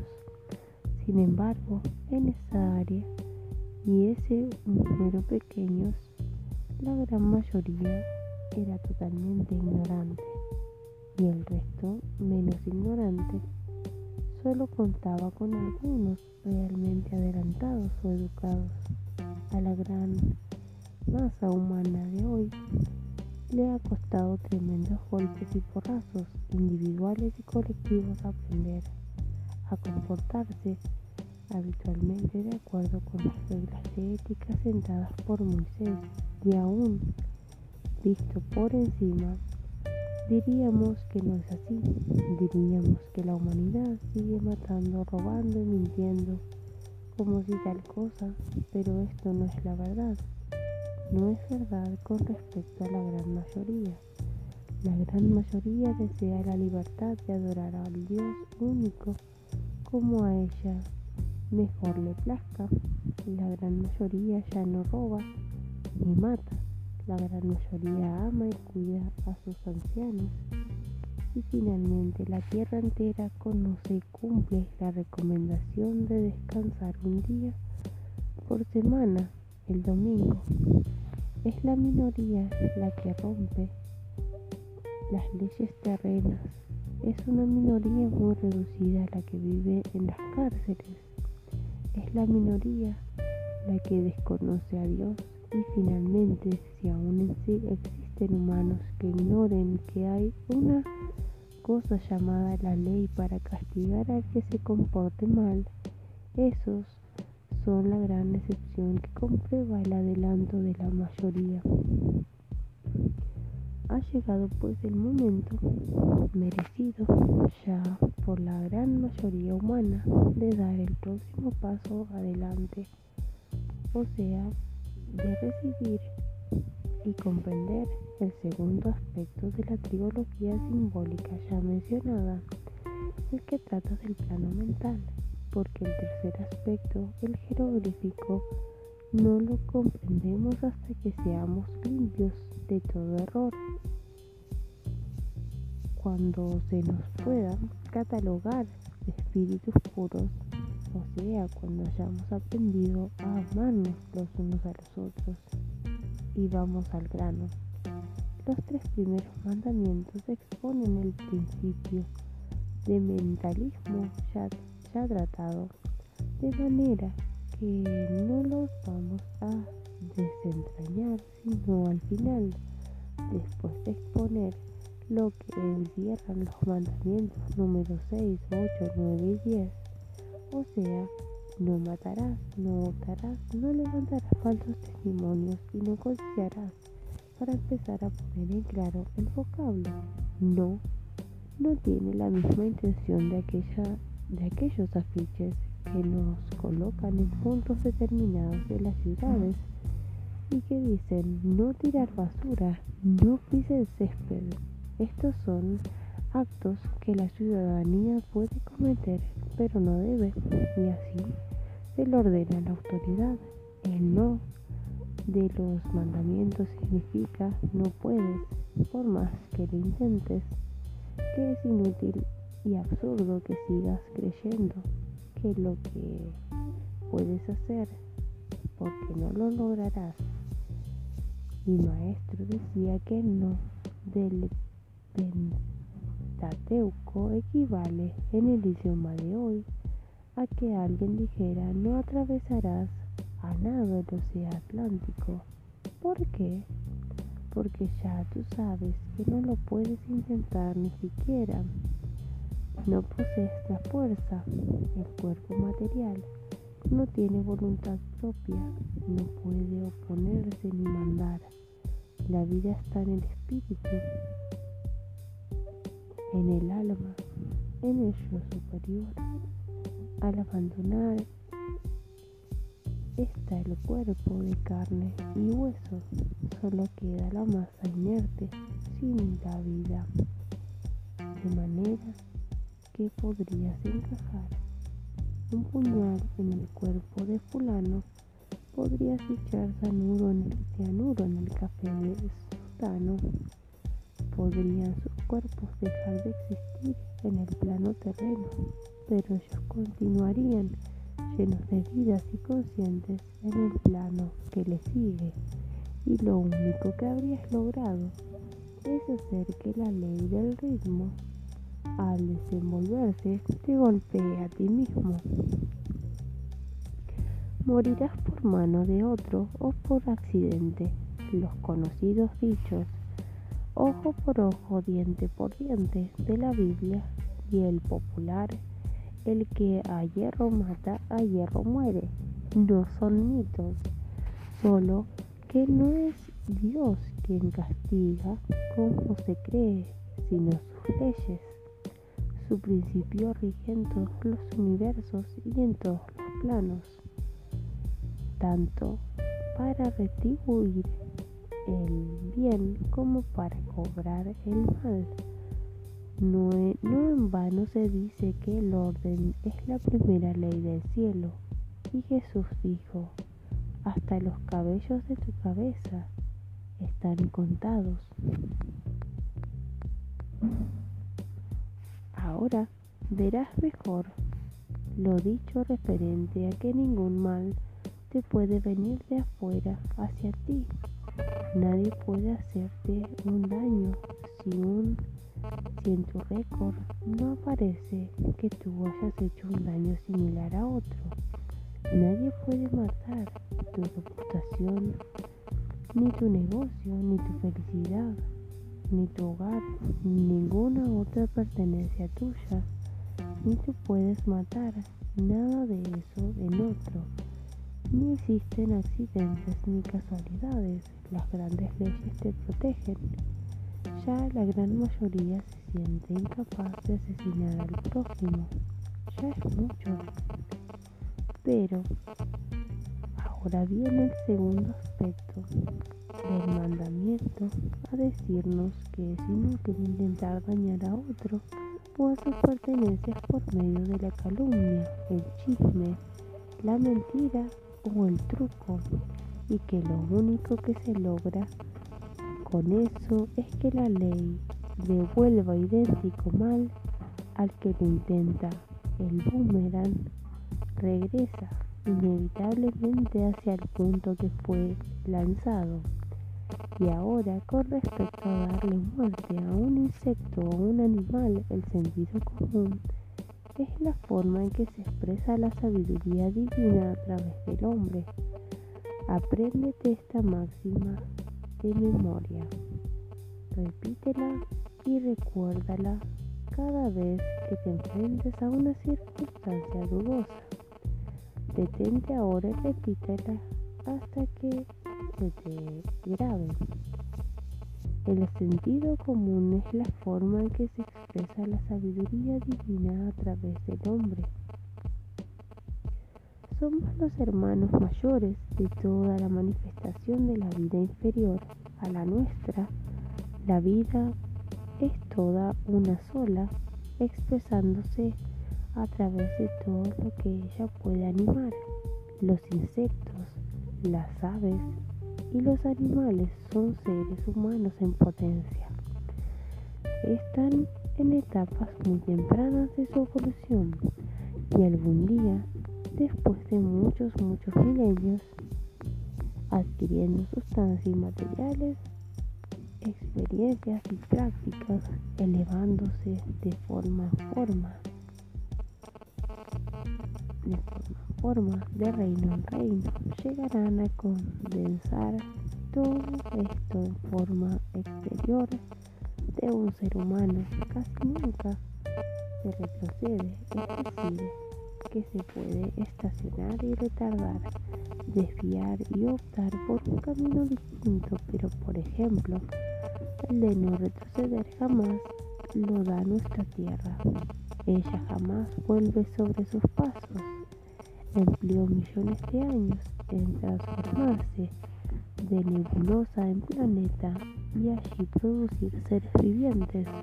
El día jamás se devuelve de las 7 de la noche a las 12 del día del mismo día. El hombre no puede destruir su esencia para renacer en un animal.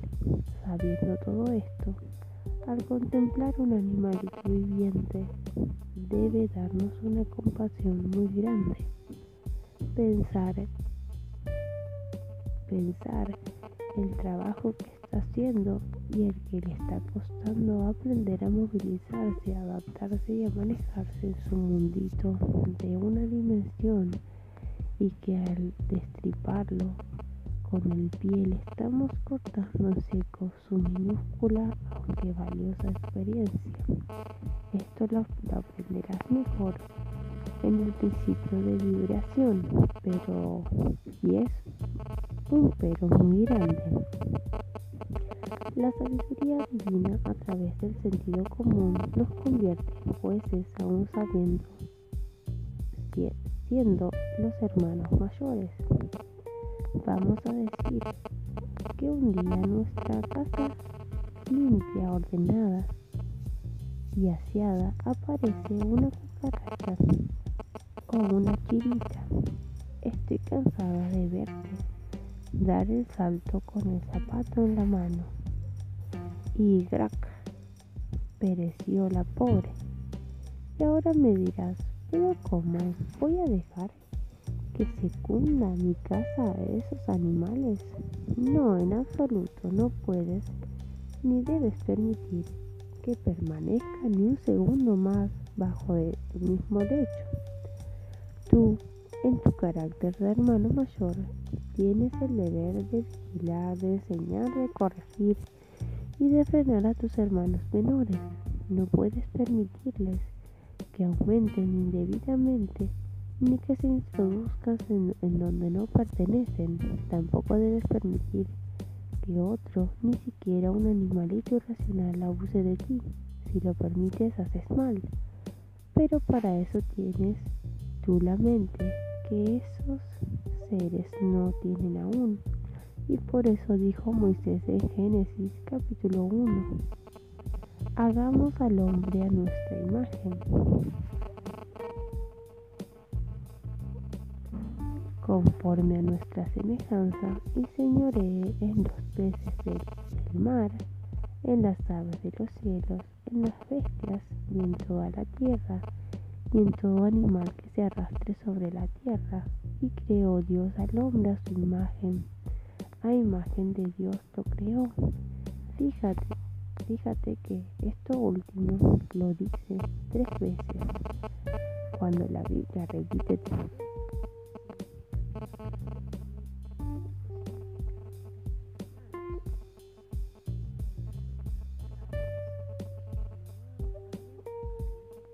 metafísica o jeroglífica que ella expresa de una verdad eterna y fundamental.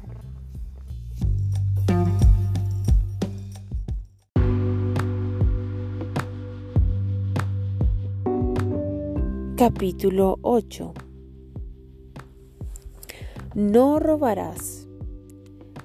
Y conoces el segundo aspecto de este mandamiento. No puedes robar. No podrás jamás. No lo intentes. No te molestes en soñarlo siquiera. Es imposible. Nadie te puede quitar algo que te pertenece podrán intentarlo, podrán llegar a sustraer de tu persona o de tu casa algún objeto, y mientras tú ignoras la ley y por lo tanto crees que te pueden robar, el objeto puede quedar perdido para ti. Pero una vez que conoces la ley, la recuerdas y repites su verdad. Nunca más te robarán y nunca más se te podrá perder ni extraviar nada, compruébalo tú mismo. No me creas a ciegas hasta haberlo comprobado la próxima vez que encuentres algo que creas perdido. es de las lecciones más fáciles de aprender. Tu cuerpo de hoy contiene todas las sustancias primitivas de nuestro planeta. Tierra, agua y aire. Además de estos, se desprenden todas las sustancias, todas, todos los elementos. Además, tienes en tu haber todo lo que acumulaste de experiencias y conocimientos en tus miles y miles de años viviendo bajo una u otra. Pero lo primero que aprendiste fue a comer y a buscar comida cuando fuiste una larva en el agua, cuando después de muchos años y caminos llegaste a mover tus patitas para caminar sobre la tierra, el comer, el digerir y el movimiento de tus miembros se hicieron derechos adquiridos. Ya no pudiste ni podrás perder jamás esas habilidades. Cada conocimiento o habilidad que se adquiere da automáticamente el derecho de ocupar un lugar más adelantado que el anterior. Ahora ves por qué no se puede retrogradar a un lugar inferior. ¿Cómo? Si es la ley de la evolución, además de la ley de la atracción, que hace que todo arraiga su igual y rechace su opuesto en forma de... Eh, esto forma parte del principio de polaridad, que es inquebrantable, como todos los principios, a pesar de que al iniciarse en una nueva vida hay que aprender de nuevo lo que ya se ha adquirido en las anteriores para continuar caminar, hablar y comer, etc. Esto es aparente nada más. Lo que ocurre es, en realidad, es que el ser tiene que recordar, no reaprender, pues el niño come, digiere, se mueve, llora, ríe, vive, ve, oye, le circula la sangre, etc todo porque ya lo tiene en el subconsciente, los talentos, el ingenio. El muchacho, que es muy perezoso para estudiar todas las habilidades anteriores y le son mucho más fáciles que a otros quienes las intentan por primera vez. Pero el muchacho inteligente, perezoso para los estudios, solo está manifestando que le aburre tener que volver a recorrer lo que ya recorrió en una vida o varias vidas anteriores. No hay que preocuparse por eso, hay que dejarlo allí para que recuerde lo que tiene almacenado en el subconsciente. Generalmente ocurre que en el momento de los exámenes le surge al chico lo necesario para pasar tranquilamente y a la par de todos los demás que se han matado estudiando durante todo el año, esto confunde a los padres y maestros, pero es una de las pruebas a favor de la teoría de la reencarnación. La reencarnación sí existe, pero no es obligatoria. Este libre, este libre albedrío existe para todo y en todo, así como en la tierra cada individuo aprovecha o desperdicia las oportunidades de acuerdo con su carácter o su deseo en el plano astral, el reino de las almas o espíritus desencarnados. Cada uno es libre de aprovechar o no este recurso que se ofrece para adelantar, así como los humanos son libres de escoger una profesión o una línea de estudios, esforzarse para su propio desarrollo o simplemente vivir sin propósito o ambición. Así las almas son libres de, regresar al plano terrestre para dar otro paso en adelante, para adquirir nuevas experiencias, para pagar cuentas pendientes llamadas karmas o para cobrar bienes merecidos o si les parece, si les place la vida que están llevando pueden permanecer en ella todo el tiempo que les convenga, nadie las obliga, solo que al fin y al cabo el adelanto y el bienestar ajeno les induce a desearlo para ellas también y la moneda con que esto se compra es el esfuerzo, el conocimiento, la experiencia, los cuales se adquieren en la vida activa en la tierra. Cada conocimiento y cada experiencia quedan para siempre como posesiones adquiridas, compradas y pagadas. Estas posesiones decimos que son adquiridas por derecho de conciencia y no pueden ni perderse ni ser robadas. Nadie puede quitarle a uno la inteligencia, el talento, las facultades y los conocimientos. Pero lo que es más extraordinario aún es que cada es que como cada adquisición es hecha a través de la experiencia y esa experiencia es acompañada por objetos, instrumentos, muebles, dinero, propiedades, etc., todo lo que se ha usado en la vida en una experiencia, todo lo que se ha aprendido a usar, pues la cama, la mesa, los cubiertos, la vajilla, la ropa, las joyas, el dinero, todo, hasta las cajetillas de fósforos, quedan en esencia o como negativos de fotografías. Increíblemente, grabadas y archivadas en nuestro haber individual, por derecho de conciencia, y estas propiedades o posesiones las traemos junto con nosotros en cada reencarnación. Ellas aparecen en nuestras vidas, quiera sea o no. Y esto es lo que hace que algunas personas nazcan en la opulencia y otras en la miseria. Se nace donde se ha merecido nacer por derecho de conciencia. La ley se encarga de atraer a cada cual a su esfera, a su propio sitio. No hay injusticia en el plano de la verdad.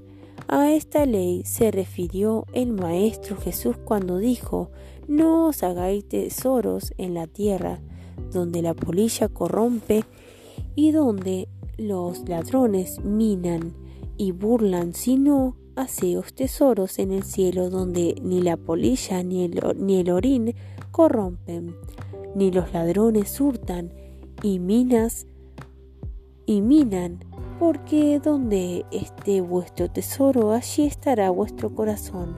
Mateo 6, 19 a 21. Pero claro está que, como todas las máximas bíblicas, esta también tiene tres grados de significación, el primero material, el segundo mental y el tercero espiritual, como cuando verá por todo lo dicho. Se verá que no hay por qué vivir temeroso de los ladrones si hasta ahora has vivido temblando porque te puedan robar tus posesiones, porque en tu casa entren ladrones de noche o cuando te ausentes en tu casa, porque has creído en estafas y estafadores, etc. Ya no puedes vivir en paz, ya puedes vivir en paz. Nadie puede quitarte ni un alfiler que te parezca y te pertenezca por derecho de conciencia pues si lo posees es porque lo mereciste en vidas remotas, y si se comete el intento contra sí, si por su, tu propio temor, que pueda persistir mientras adquieras la práctica de la nueva conciencia, alguien te roba o pierdes algún objeto, pronuncia inmediatamente la verdad. Nada que es mío por derecho de conciencia puede perderse o ser robado. Mantén tranquilo. Siempre, no lo pienses más y verás cómo te encuentras tu posesión. Alguien te la regresa, alguien te regala una igual o encuentras una semejante. Todo tu haber está en tu archivo mental, como el original de un documento reproducido la copia en el, en el exterior. No se puede separar de ti, no robarás, no lo podrás intentar siquiera, no creas ciegamente nada de lo que acabas de leer compruébalo tú mismo. Por, sus frutos lo conoceréis.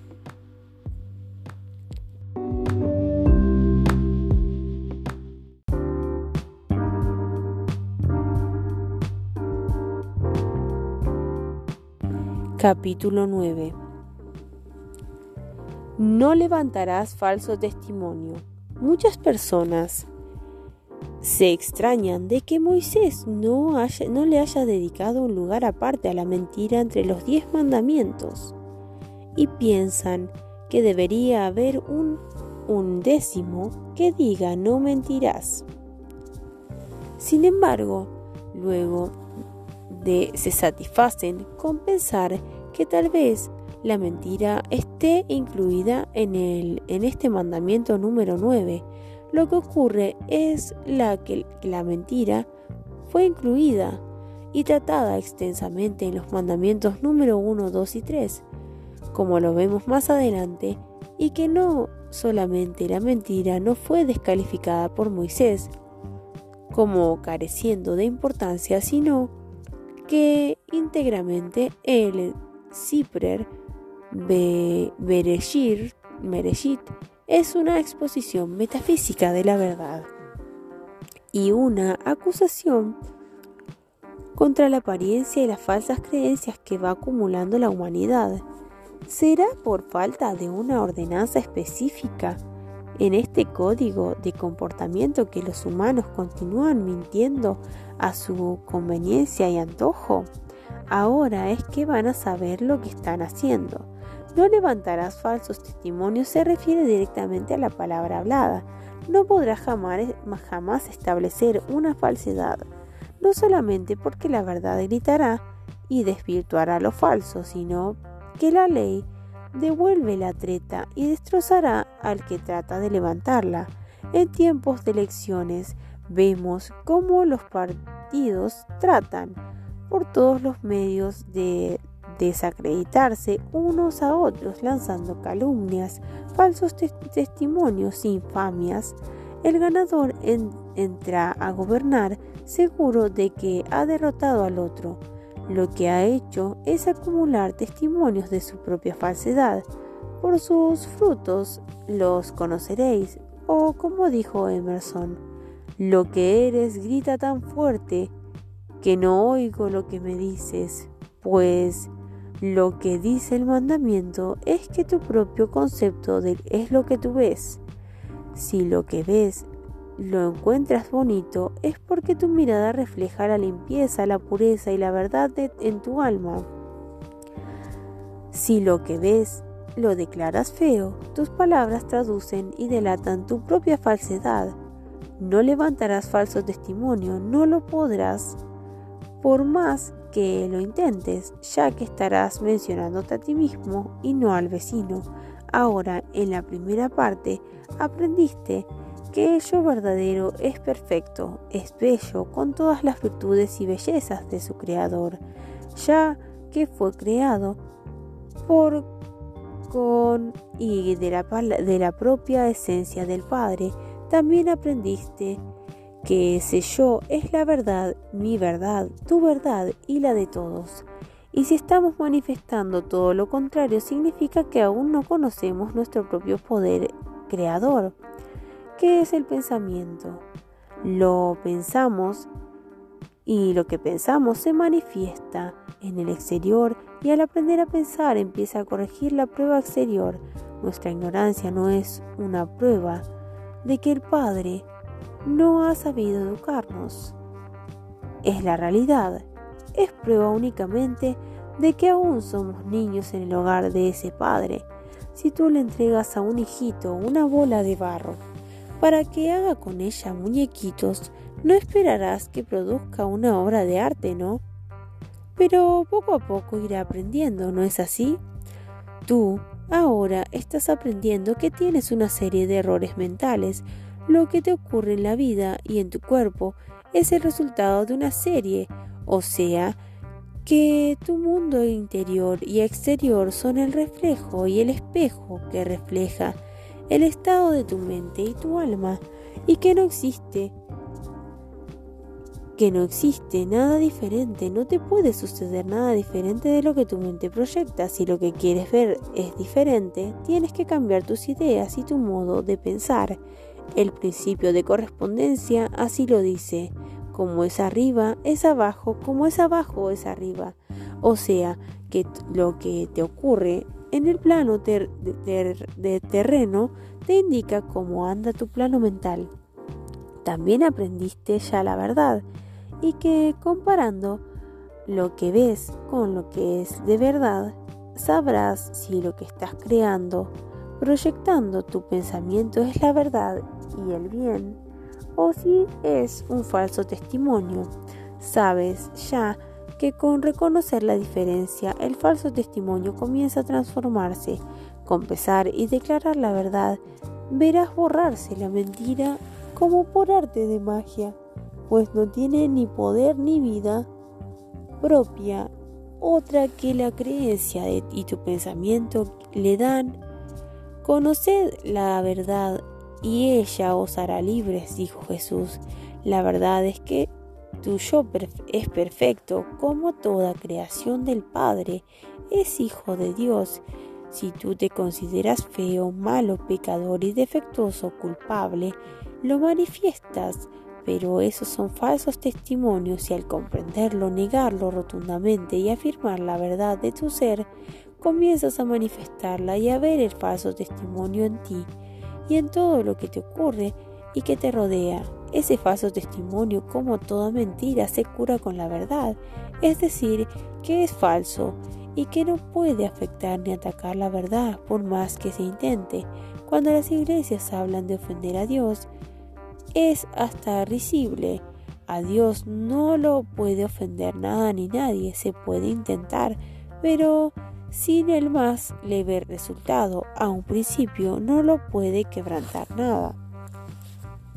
Además, equivaldría a que el rasguño infinitestinal que una hormiguita hace al trepar por una montaña pudiera causarle dolor a la montaña.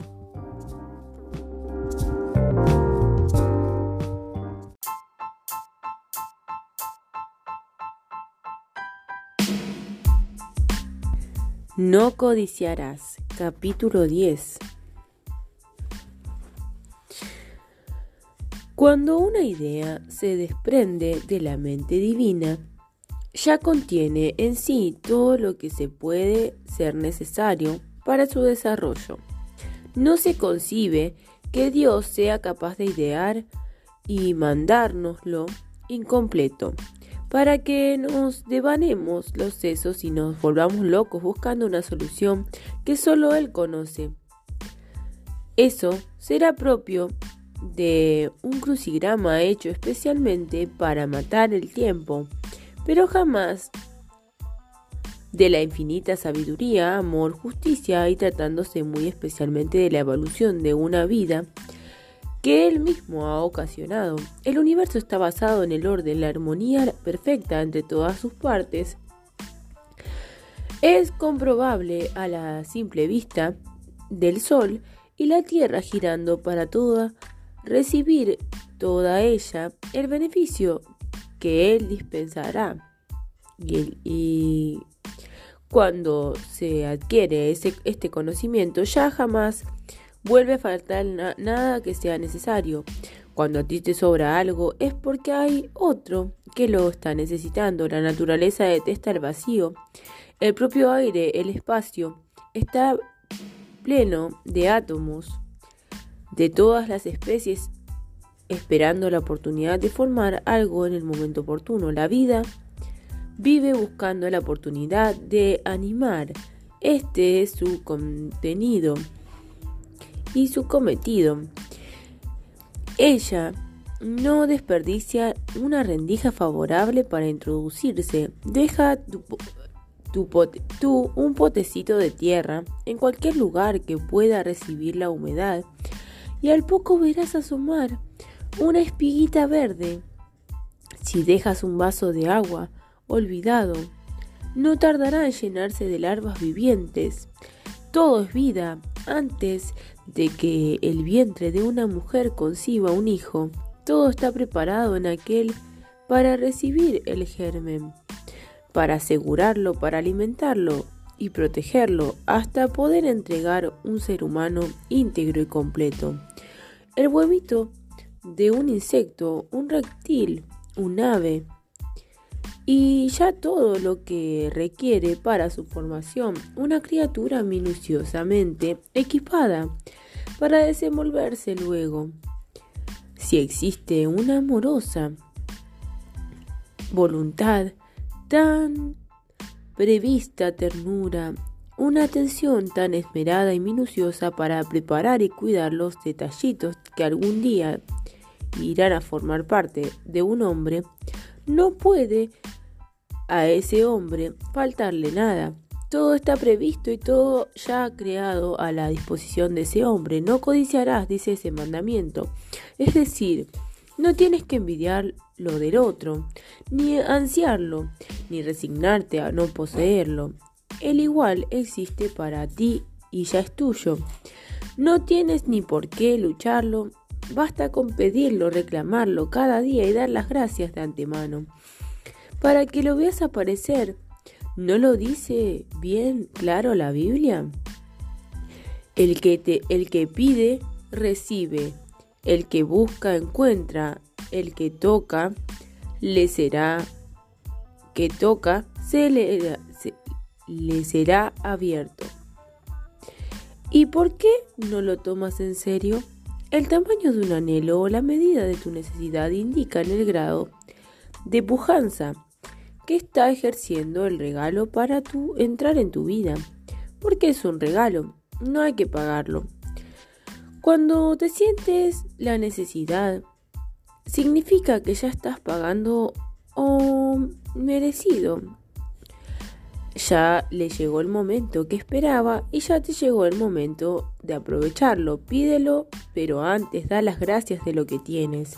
Puede que tengas por las vías naturales terrenas, va a venir, o por la mano amiga, o puede venirte como un milagro, puede caer de las nubes como ocurrió en una ocasión a mí, que estando en Nueva Orleans, sin conocer un alma, se me agotó el dinero mientras esperaba un giro que se retardó.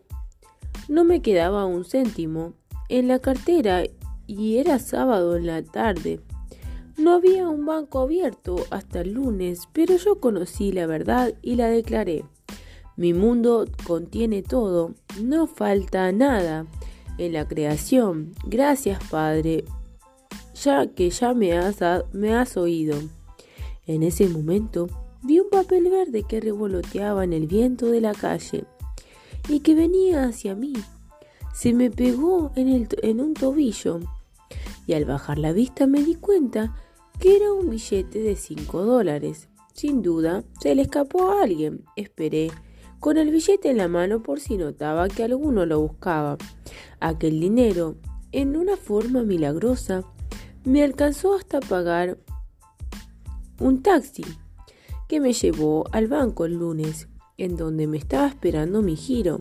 Los milagros no ocurren porque se haya quebrantado un principio, como creían ingenuamente las iglesias, sino precisamente porque se echa mano a la acción del principio, se le estudia, se le conoce, se le aplica el reglamento de la ley o sea que se actúa de acuerdo con él, porque ningún principio puede jamás inclinarse para condescender ni doblegarse para hacer excepciones. Mi maestro decía que si el principio de gravedad se detuviera un instante para impedir que un señor muy importante muriera al caer al suelo, después de haberse lanzado de un último piso, no sería un milagro, sino un caos universal.